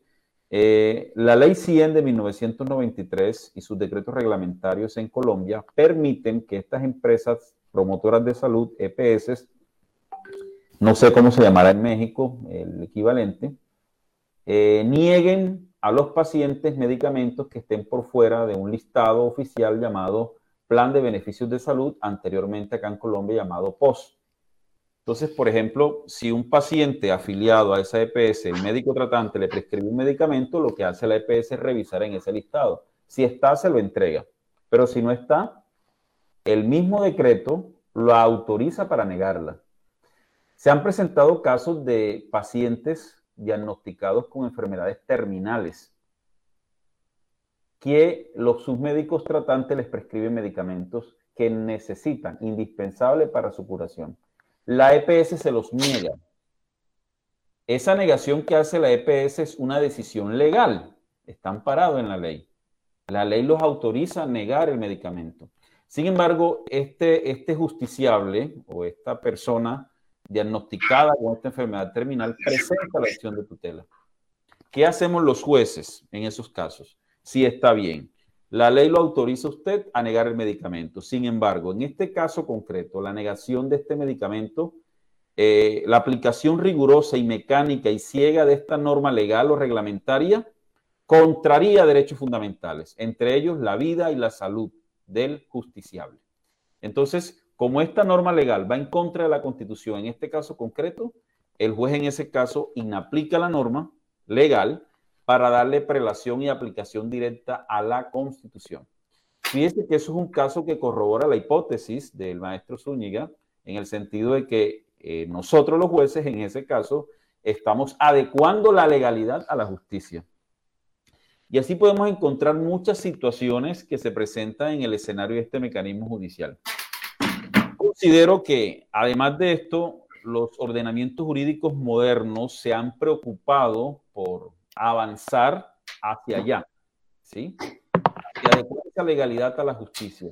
Y lo encontramos en muchas instituciones. Fíjense ustedes, lo comentaba la, la, la, maestra Claudia Méndez, que en el, existen muchas instituciones jurídicas procesales que pueden afectar los derechos sustanciales, ¿sí?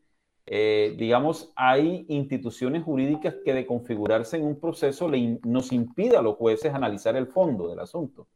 ¿sí? Eh, no sabemos cuál iba a ser la decisión. Una de esas instituciones acá en Colombia es la caducidad, ¿sí? la caducidad de los medios de control o de las acciones judiciales. El plazo que ya la ley le estableció a la persona, al justiciable, para acudir al aparato jurisdiccional del Estado. Fíjese que es una figura inspirada en el principio de la seguridad jurídica, pero que muchas veces impide que hagamos justicia.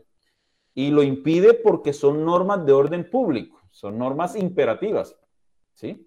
Imperativas. Sin embargo, el mismo ordenamiento jurídico ha venido creando muchas excepciones, ¿sí? A esa regla general de caducidad. Acá en Colombia, por ejemplo, existen unas acciones constitucionales que se pueden instaurar en cualquier tiempo.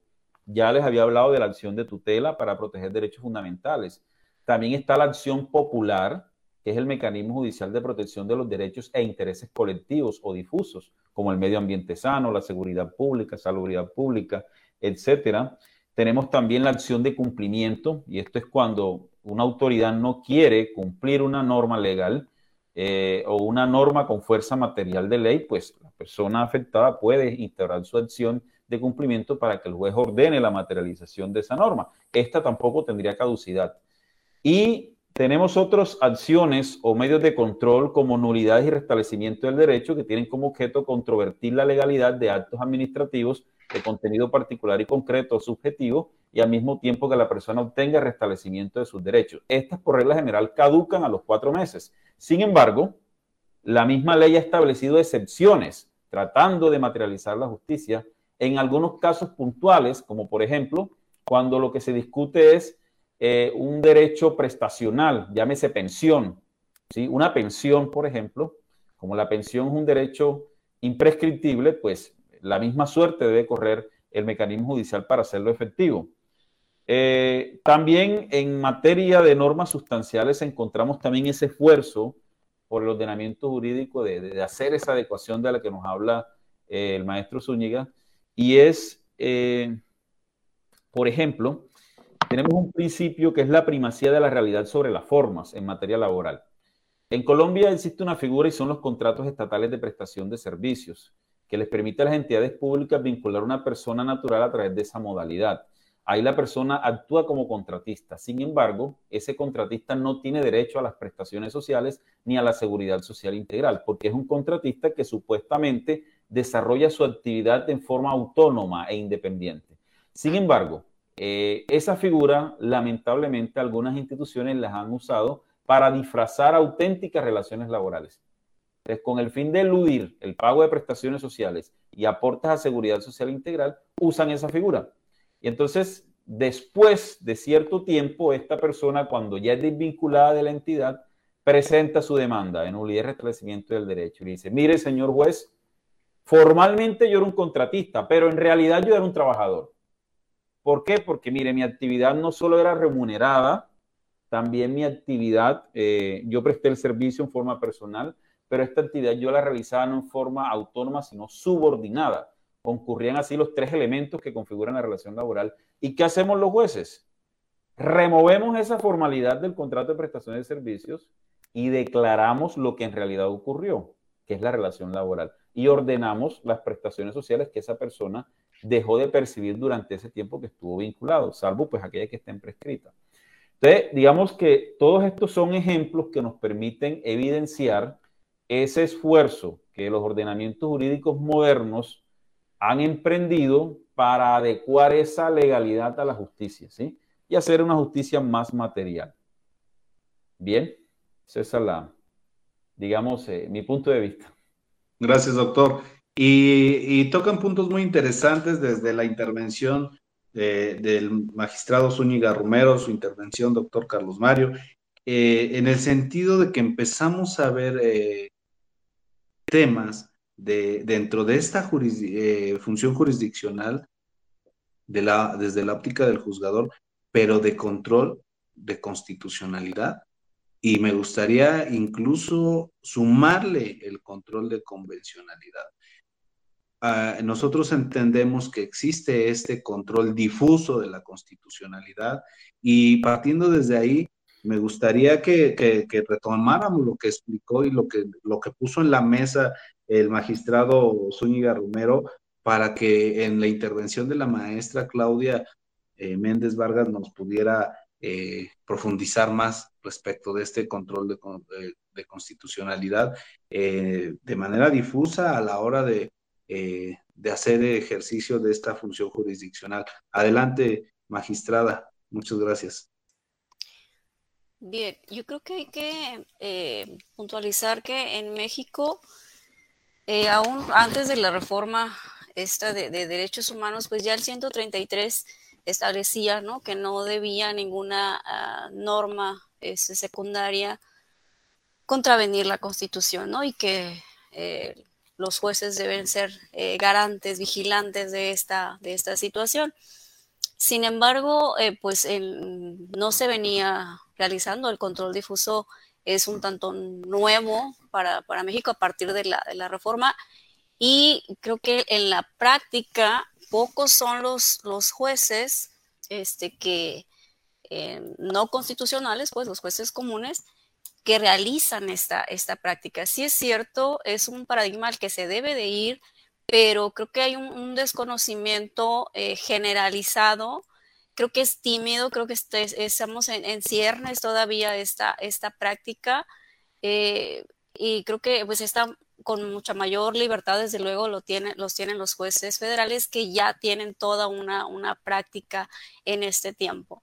Em, yo pudiera compartirles un, par de, situaciones que, que, me tocó incluso hacer votos particulares en el tribunal porque en un principio, en, un primer asunto, donde nos topamos con la litis abierta y la litis cerrada.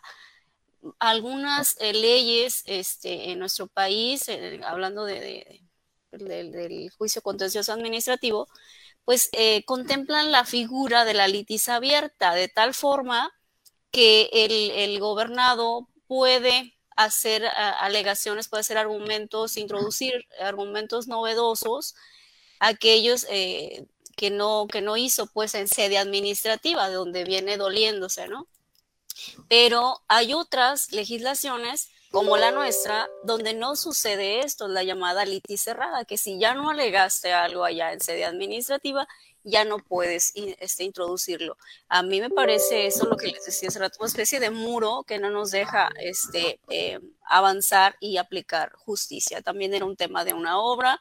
Eh, fue una, una resolución eh, que nos tocó hacer la, la, ponencia, pero por mayoría se salió que no. Yo estaba, a pesar de esa, de esa figura, se hizo el razonamiento buscando el, paradigma pues, de la, de la justicia pero este, pues dijeron no, nuestra ley tiene litis cerrada y ni modo, y ahí se quedó. Y bueno, ahora está en, amparo, vamos a ver cómo, cómo resuelve el, Tribunal eh, Federal.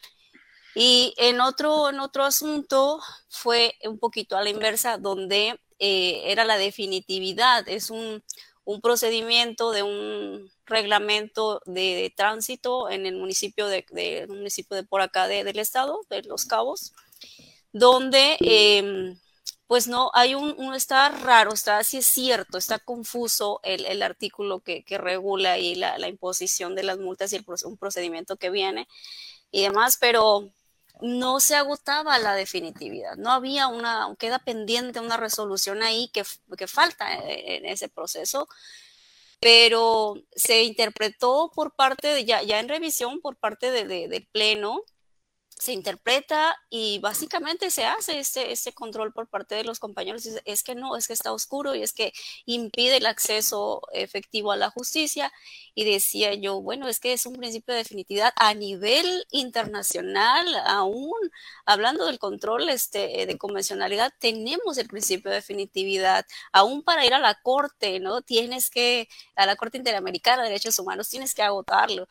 Este, y, e hice todo un análisis eh, y bueno, pues finalmente eh, quedó así, eh, no, se, brincan esas resoluciones, el, principio de definitividad con una interpretación que, aunque no muy claro el proceso, pero finalmente es lo que se, terminó haciendo. Y, este, y pues ahí quedó el, voto particular de una servidora que sí me parecía riesgoso el pues aunque pudiera ser, digamos, lo que estamos criticando un poquito la, legalidad en extremo, pero me parece que en ese caso, a, criterio de, la de la voz, sí era eh, necesario pues que, pues que se esperaran un poco y se agotara ese principio de definitividad, ¿no? Entonces, me parece que, hay mucho que, hacer, que trabajar en cuanto a la, práctica respecto de del control constitucional. Creo que, que nos falta mucho aún este, en general en, México sobre particularmente el control difuso. Gracias, excelente participación, magistrada Claudia. Y toca el turno del doctor Leonardo Fragoso Cruz. Eh, muchas veces hemos escuchado que sí, a partir de la reforma del, del 2011 sobre derechos humanos, reforma muy, muy cuestionada, reforma incluso que, que pues para dar el eh, nombrar, quien se acaba de, salir hace un momento de esta plática, pues, pues cada que puede eh, hace referencia a, ello, el doctor del Castillo, pero me gustaría escuchar eh, esta parte que, de lo que estamos hablando justamente, que dicen ahora que el juzgador debe tener aparte de, del código o de los códigos de la materia, de las leyes de la materia, la Constitución a la mano y los tratados internacionales. Y, me gustaría escuchar su participación, eh, eh, estimado doctor Fragoso, porque es usted quien, quien es juzgador de, una instancia, por llamarlo de alguna forma, eh, sabemos que es de tribunal de enjuiciamiento, pero me gustaría escuchar su intervención.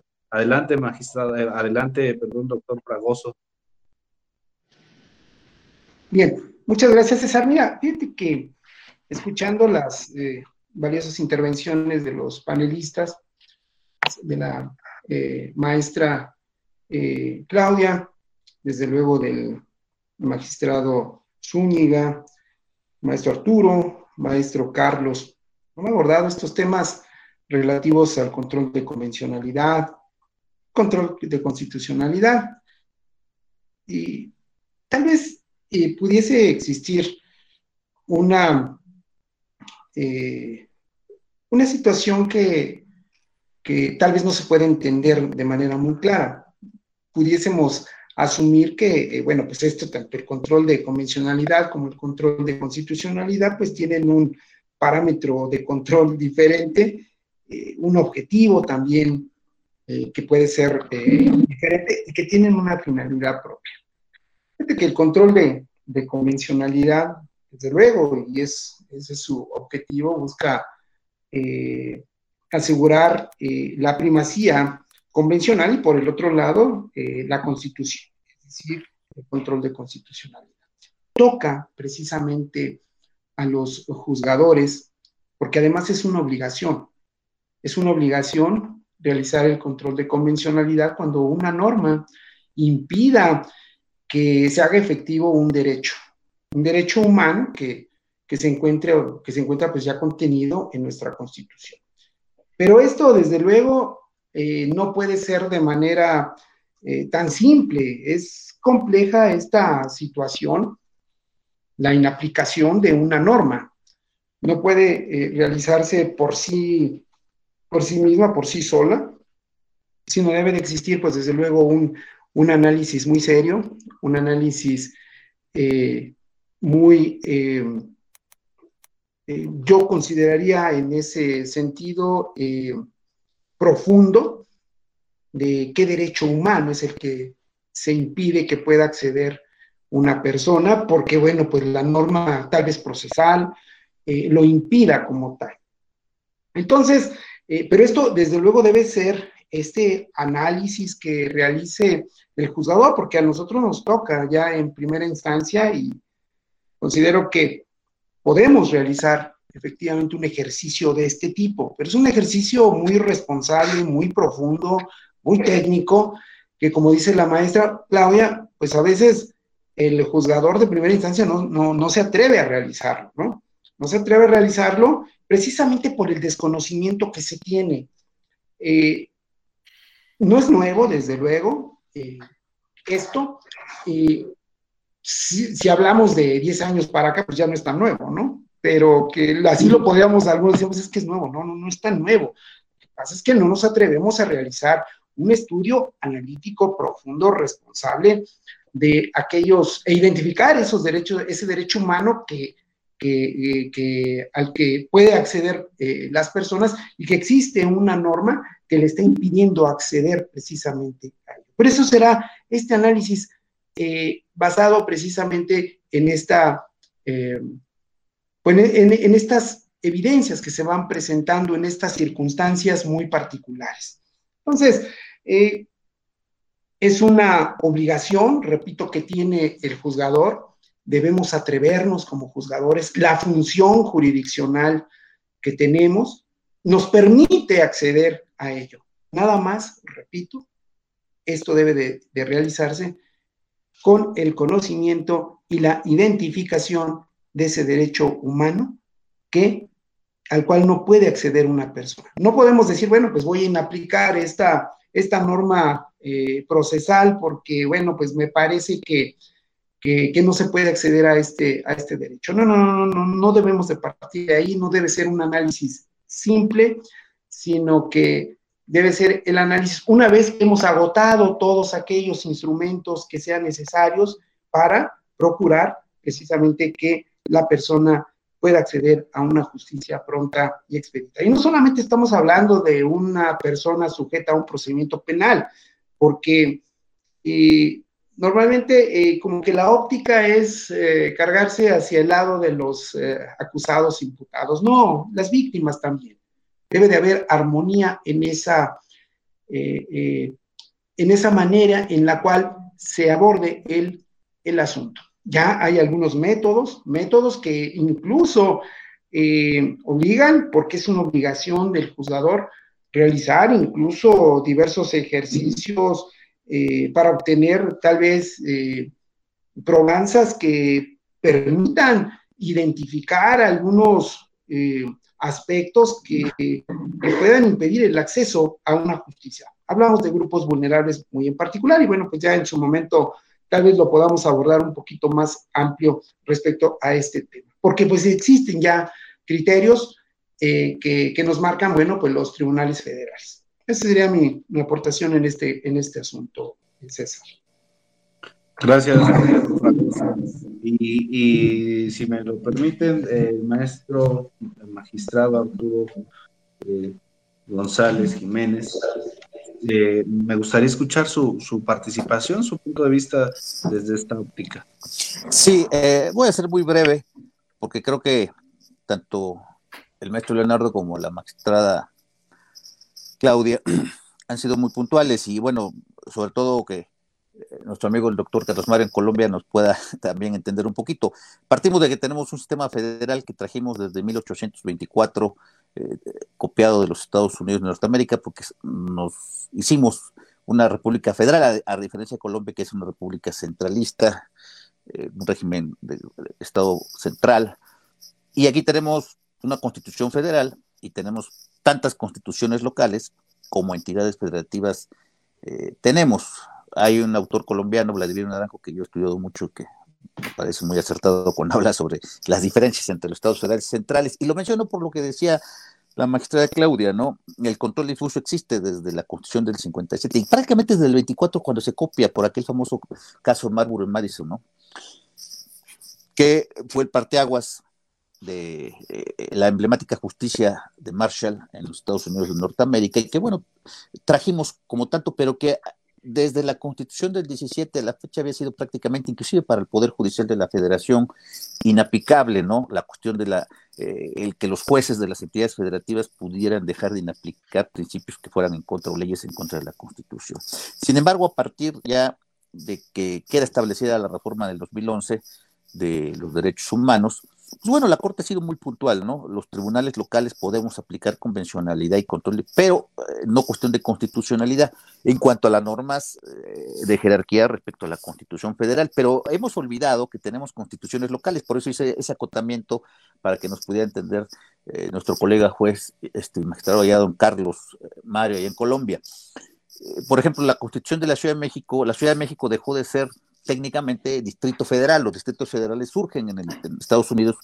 Hay Buenos Aires, Distrito Federal, Brasilia, Distrito Federal, Berlín, Moscú, Distrito Federal. Y hoy eh, el Distrito Federal que se creó en 1824 desapareció con la reforma política del 2015.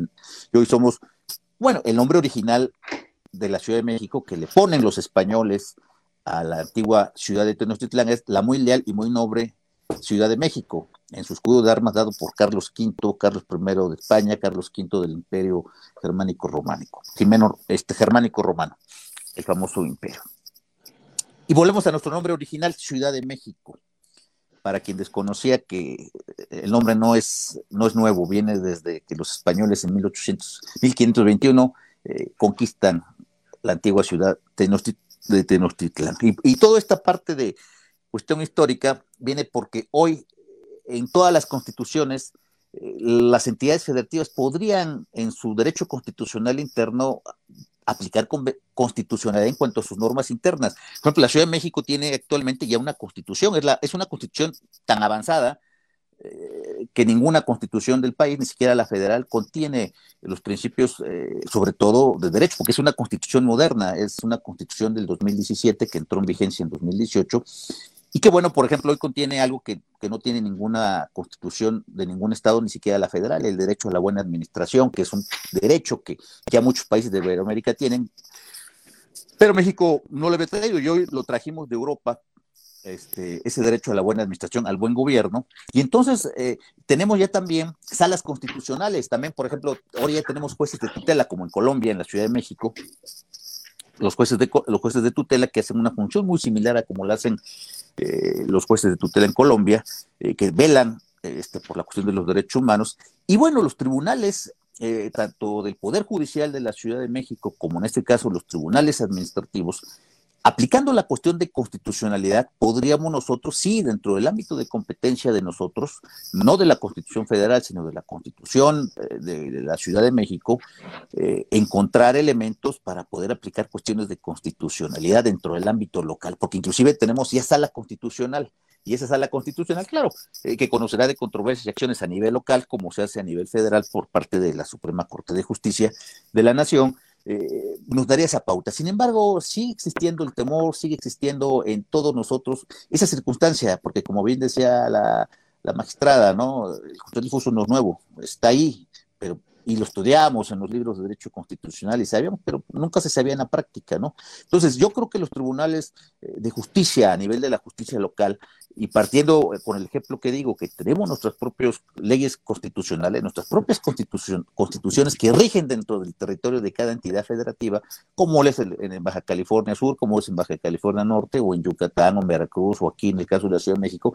En cuanto a las normas de aplicación local, yo tengo un caso ahorita que la Corte resolvió recientemente a través de una controversia constitucional, eh, la segunda sala eh, la resolvió apenas en junio en relación con un tema que se había planteado y tiene que ver con la constitución local de la Ciudad de México y atribuciones de, una, de un ente de gobierno. Entonces, eh, en los asuntos que nos están llegando actualmente, le decía yo a un oficial jurisdiccional, que es un excelente proyectista, y comentaba con él, oye, yo creo que nosotros podríamos empezar a aplicar estos criterios y utilizando nuestra constitución de la Ciudad de México, ¿verdad?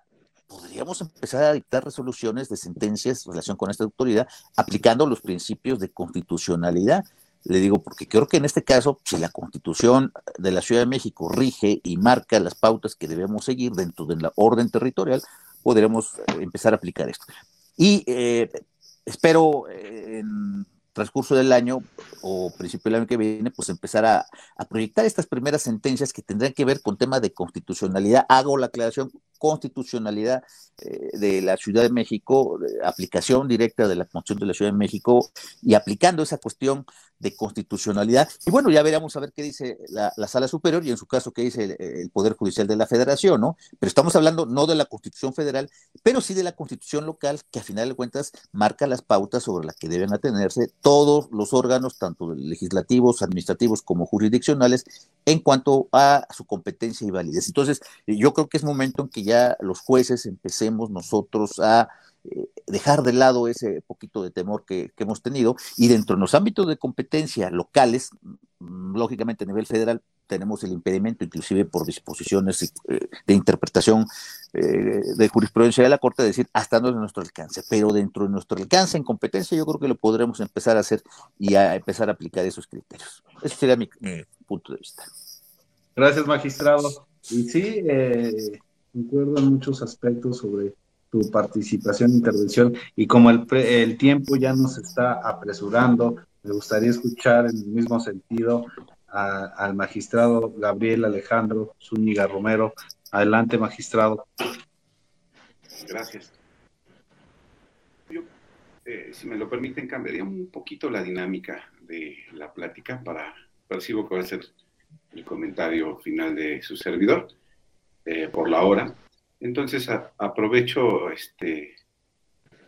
magistrado, perdón que lo, que lo interrumpa. Sí, sí, eh, en efecto, si pudiéramos empezar a hacer un cierre, una conclusión cada uno de ustedes, y me gustaría que en esa conclusión, si me lo permiten, agregaran un pequeño mensaje al ciudadano, al gobernado, respecto de qué debe de, esperar de esta función jurisdiccional por parte de, los juzgadores.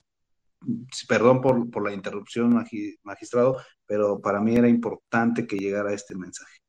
Sí, y además muy puntual por los 15 minutos, 12 minutos que nos restan. Bueno, en, en suma, eh, qué agradable plática.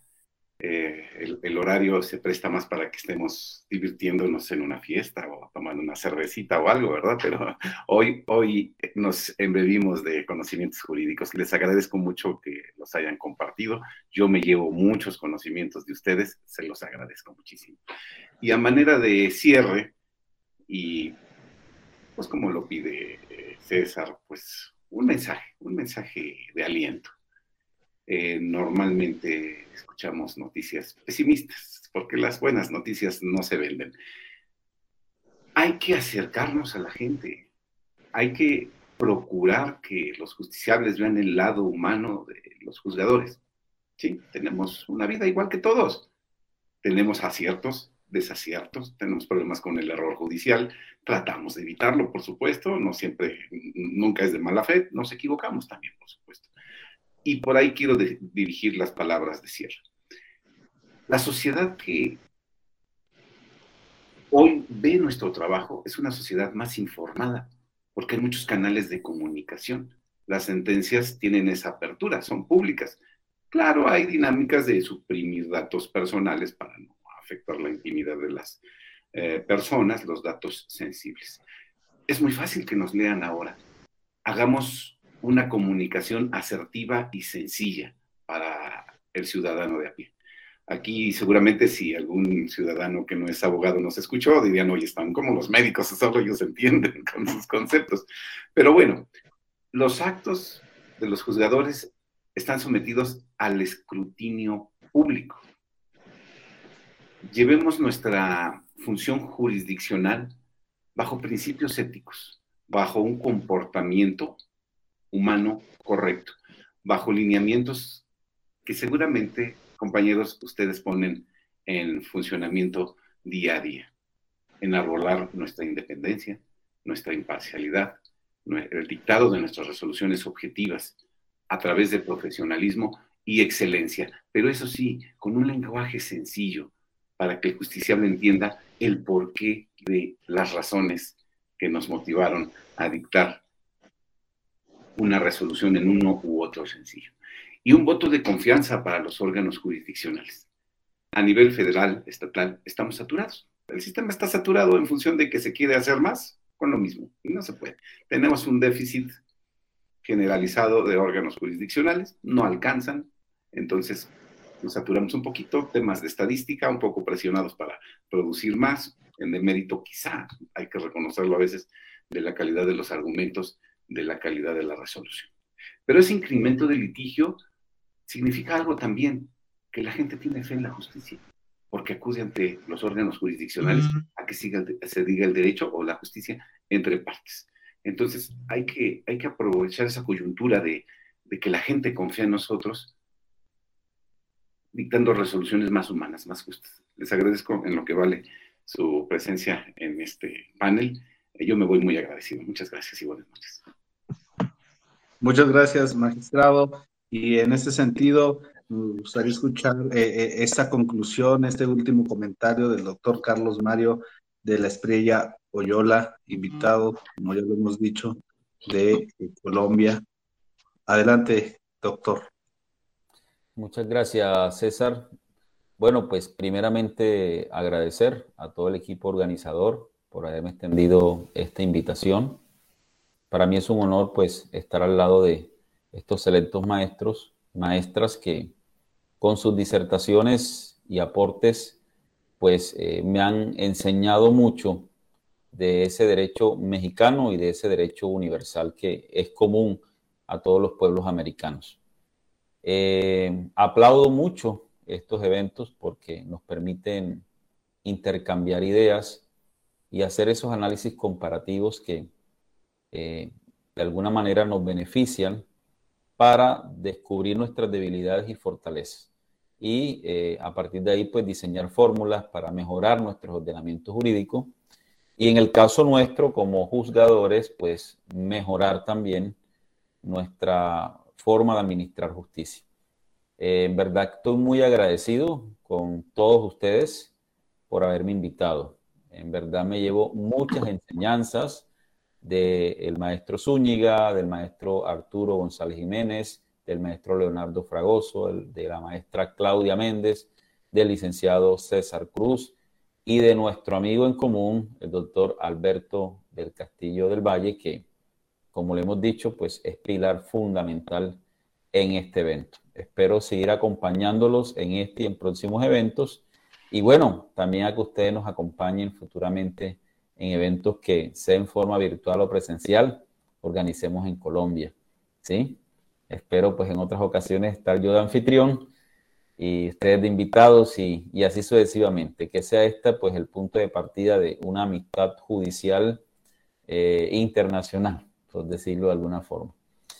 Bueno, muchas gracias. Bueno, en cuanto al mensaje, pues, que hay que transmitir, pues, eh, bueno, no sé en México, mm, ustedes me corregirán, tengo entendido que en México hace años ya vienen avanzando con la justicia digital, o eh, fue, una, fue una errada impresión que tuve, es, o es correcto, ¿no? Ustedes me corrigen.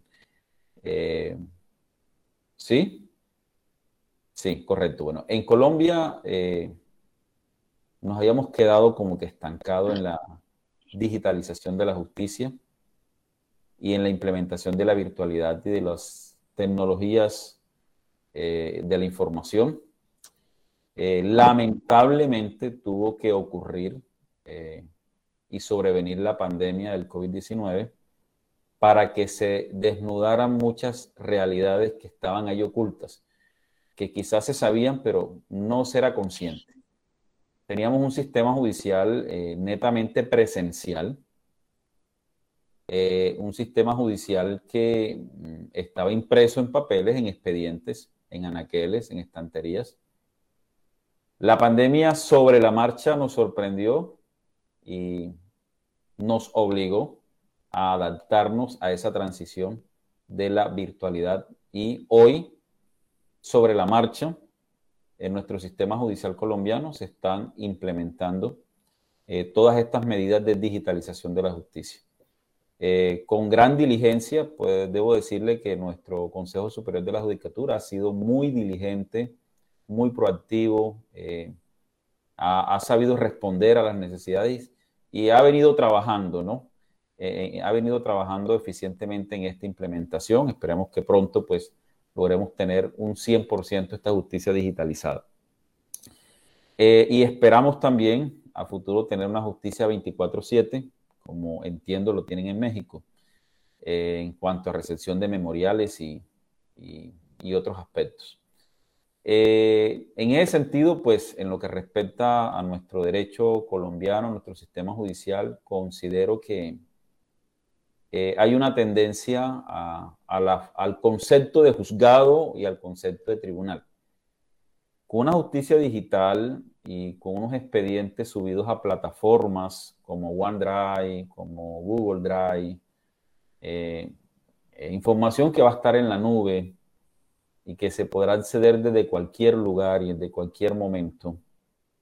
Pienso que va, hay una tendencia a, en cambio ¿no? de concepción de juzgado o de tribunal. Creo que a futuro no sé si en esta o en otras generaciones, ya un juzgado no tendrá una sede física, no tendrá un sitio, ya el juzgador podrá estar en cualquier parte administrando justicia, el justiciable podrá estar con su apoderado desde cualquier lugar, conectado a una audiencia, cargando sus memoriales desde cualquier lugar. Esto es un cambio inevitable, ¿sí? Es un cambio inevitable que creo que sobrevendrá luego de que esta justicia esté totalmente digitalizada. No sé en México cómo manejarán el tema de los sitios, pero eh, pues es una impresión que tengo más con las futuras generaciones también, que ya pues vienen, son más nativos digitales. Y bueno, hacia allá creo que vamos. Eh, tranquilidad en nuestros sistemas judiciales, creo que los ordenamientos jurídicos han venido forzando en, procurar una justicia más material. Y bueno, eh, lo importante es que cada día pues llega al Poder Judicial personas probas con ética, siguiendo esos principios éticos universales. Yo creo que un buen administrador de justicia debe ser un buen ser humano, ¿sí? digamos que un requisito básico para ser un buen juez, un buen magistrado, es ser buen, un buen ser humano. Y ser un buen ser humano es tener una escala de valores y de principios claramente definidas. ¿sí?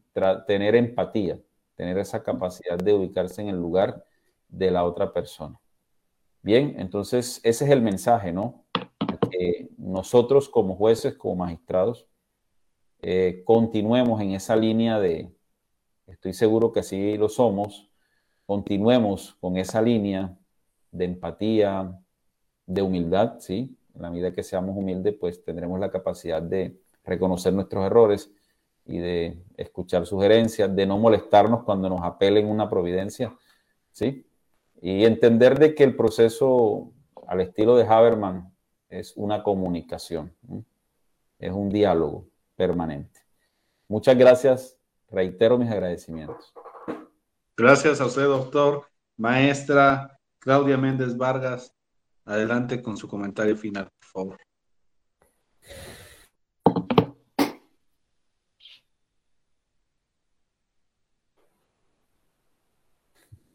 Y nos apoya con su micrófono. Gracias. Sí, decía que también, este, pues, muy, muy agradecida por este gran ejercicio. Desde luego, eh, me llevo bastante aprendizaje también. Em, y pues en cuanto al, mensaje, pues, eh, su servidora tiene la, oportunidad de impartir clases en la universidad de, nuestro estado. Y pues a, mis alumnos siempre eh, les reitero, sobre todo a los de, que están ya en, procesal, están estudiando la, materia que, que, también impartimos, aparte de Derecho Romano, este, procesal civil les digo, bueno, eh, cuando estén ejerciendo no se cansen de, de, aunque les cierren las puertas, pero si ustedes están convencidos de que, de que tienen la razón, a lo mejor les cierran las puertas a la primera, a la segunda, pero van a terminar innovando, ¿no? Si hay alguna figura que no se contempla en nuestro sistema, pero eh, saben ustedes que puede tener un momento dado que puede ser el detonante, pues el derecho al final de cuentas es, cambiante como, como la, sociedad, desde luego, Entonces, eh, no, no, se, no se den por vencidos porque solamente es, es así como vamos siendo mejores este, sociedades. En cuanto al, al gobernado en, en, general, también como, como justiciable que fui como litigante en su momento, yo eh, diría que para quitarnos esta, esta sombra, porque pues eh, es una realidad. México reconoce que tenemos un tema de, de, corrupción y por ahí todo un sistema anticorrupción creado en 2015. Entonces, que, que desde la trinchera donde estemos se presione por mayor transparencia. Definitivamente a mayor transparencia, mayor avance, eh, menor este, eh, corrupción y que buscar que funcionen esos organismos, esos comités nuevos este, del sistema anticorrupción que están formados por ciudadanos, pero que creo que también están todavía con la brújula un tanto perdida. Creo que no, no se ha encontrado muy bien la ruta, no vemos políticas públicas este, propuestas y creo que, que, por ahí es donde debemos este, eh, presionar pues para todos los, los actores que, que, debemos participar en ellos, donde está sobre todo pues eh, les digo una, una, participación importante de los ciudadanos, donde eh, es un, un, área de oportunidad eh, importante ¿no? para ello. Y cerraría pues con, con esta frase del, del gran José María Morelos y Pavón, que todo el que se queje con justicia tenga un tribunal que lo escuche, lo ampare y lo defienda contra el fuerte y el arbitrario. Muchas gracias. Gracias a usted, magistrada, y qué, qué frase tan excelente para cerrar su intervención. Y doctor Leonardo Fragoso Cruz, me gustaría escuchar su, su comentario final, por favor. Bien, muchísimas gracias, eh, César. Bien, a, a, los eh, demás eh, ponentes, maestra Claudia, maestro Carlos, maestro Zúñiga, maestro Arturo, eh, desde luego al eh, doctor Alberto, César, pues eh, infinita gratitud por esta, por esta oportunidad, porque conocimos diversos puntos de vista, juzgadores en diversos ámbitos, de la primera, segunda instancia, y esto en verdad que en lo personal me nutre mucho, Ahora bien, en relación a la función jurisdiccional, es una eh, verdad innegable eh, que existe un alto porcentaje de desconfianza hacia los órganos jurisdiccionales en México. Es un altísimo porcentaje. Está en nosotros, eh, pues, ganarnos la confianza. Afortunadamente, los, en el ámbito penal, en muchas otras materias, bueno, pues ya eh, sesiones públicas con algunas excepciones. Estamos, como dijo el maestro Zúñiga, bajo el escrutinio público en todo momento. Será la actuación que tengamos ante la misma sociedad, ante los usuarios del, del sistema en el cual estamos inmersos, que, en los cuales pues debemos de eh, pues procurar que generar la confianza. Y obviamente con nuestras resoluciones que estén investidas de certeza, que exista seguridad, que el ciudadano esté convencido de que el órgano jurisdiccional pues ha actuado con apego, pues desde luego a la legalidad, pero sin dejar de ser sensible ante eh, ese reclamo que tienen precisamente no solamente los eh, justiciables, sino también las víctimas u ofendidos en un asunto.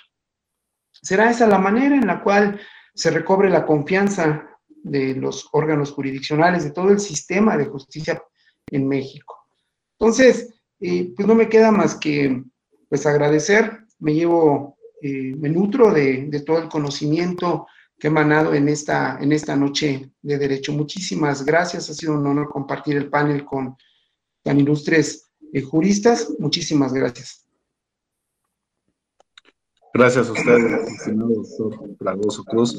Y para finalizar estas intervenciones, eh, me gustaría escuchar su opinión, su comentario final. Adelante, maestro Arturo González Jiménez.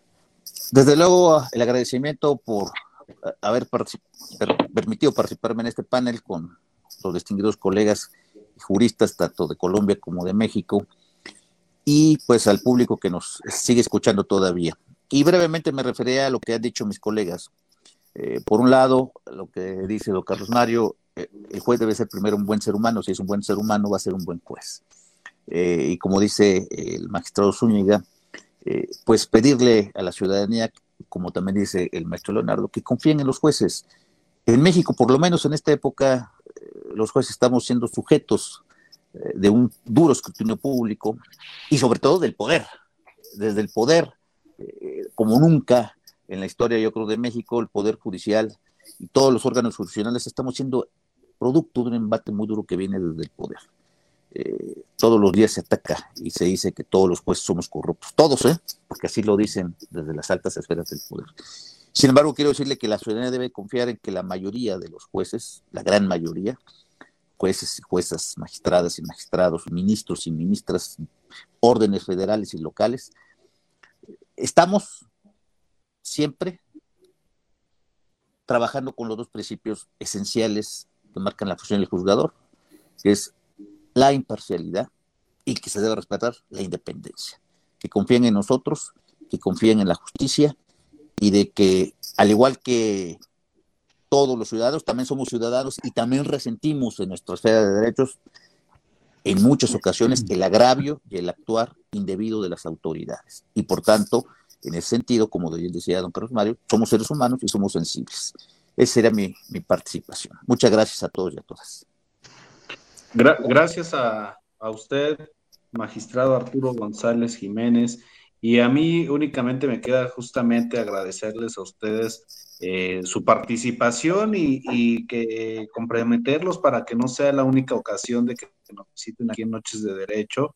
Y nos gustaría, si en medida de lo posible y de sus agendas, tenerlos a cada uno por, separado para conocer un poco más sobre esta función jurisdiccional y algunos otros temas de relevancia para el auditorio, eh, no solamente para el auditorio jurídico, sino también para el público en general. Y, por otro lado, un comercial, hacerles saber a todas las personas que nos están escuchando que este programa y, a su vez los otros los programas que hemos eh, transmitido a través del mundo del derecho los van a poder encontrar eh, en, el podcast de Spotify de Noches de Derecho. Cada lunes los estamos subiendo, es decir, que el de este sábado lo van a encontrar este próximo lunes a través de esta plataforma de Spotify, todo el programa completo en la versión de podcast. Y por último, como ya lo dije, ah, no me queda más que agradecerle a los invitados a, las personas que nos han visto a través de esta transmisión, agradecerles también su participación a través de las preguntas. Hay muchos comentarios que quedaron pendientes de, leerlos, pero el tiempo ya nos está premiando.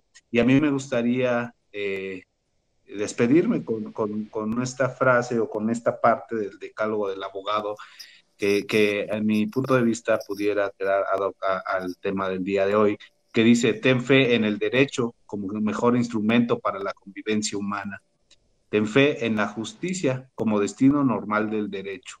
Ten fe en la paz como sustitutivo bondadoso de la justicia, pero sobre todo ten fe en la libertad, puesto que sin libertad no hay derecho, no hay justicia, ni mucho menos paz, ni mucho menos paz. Buenas noches a todos. Nos esperamos, los esperamos la siguiente semana en Noches de Derecho. Estará una invitada hablo de eh, mes del testamento, cuestiones de, del testamento propiamente, un notario público del Estado de México. Así que los esperamos la próxima semana aquí en Noches de Derecho. Muchas gracias a nuestros invitados. Pasen todos una excelente noche. Gracias. muchas gracias. gracias. Saludos, gracias, saludos a todos y a todas.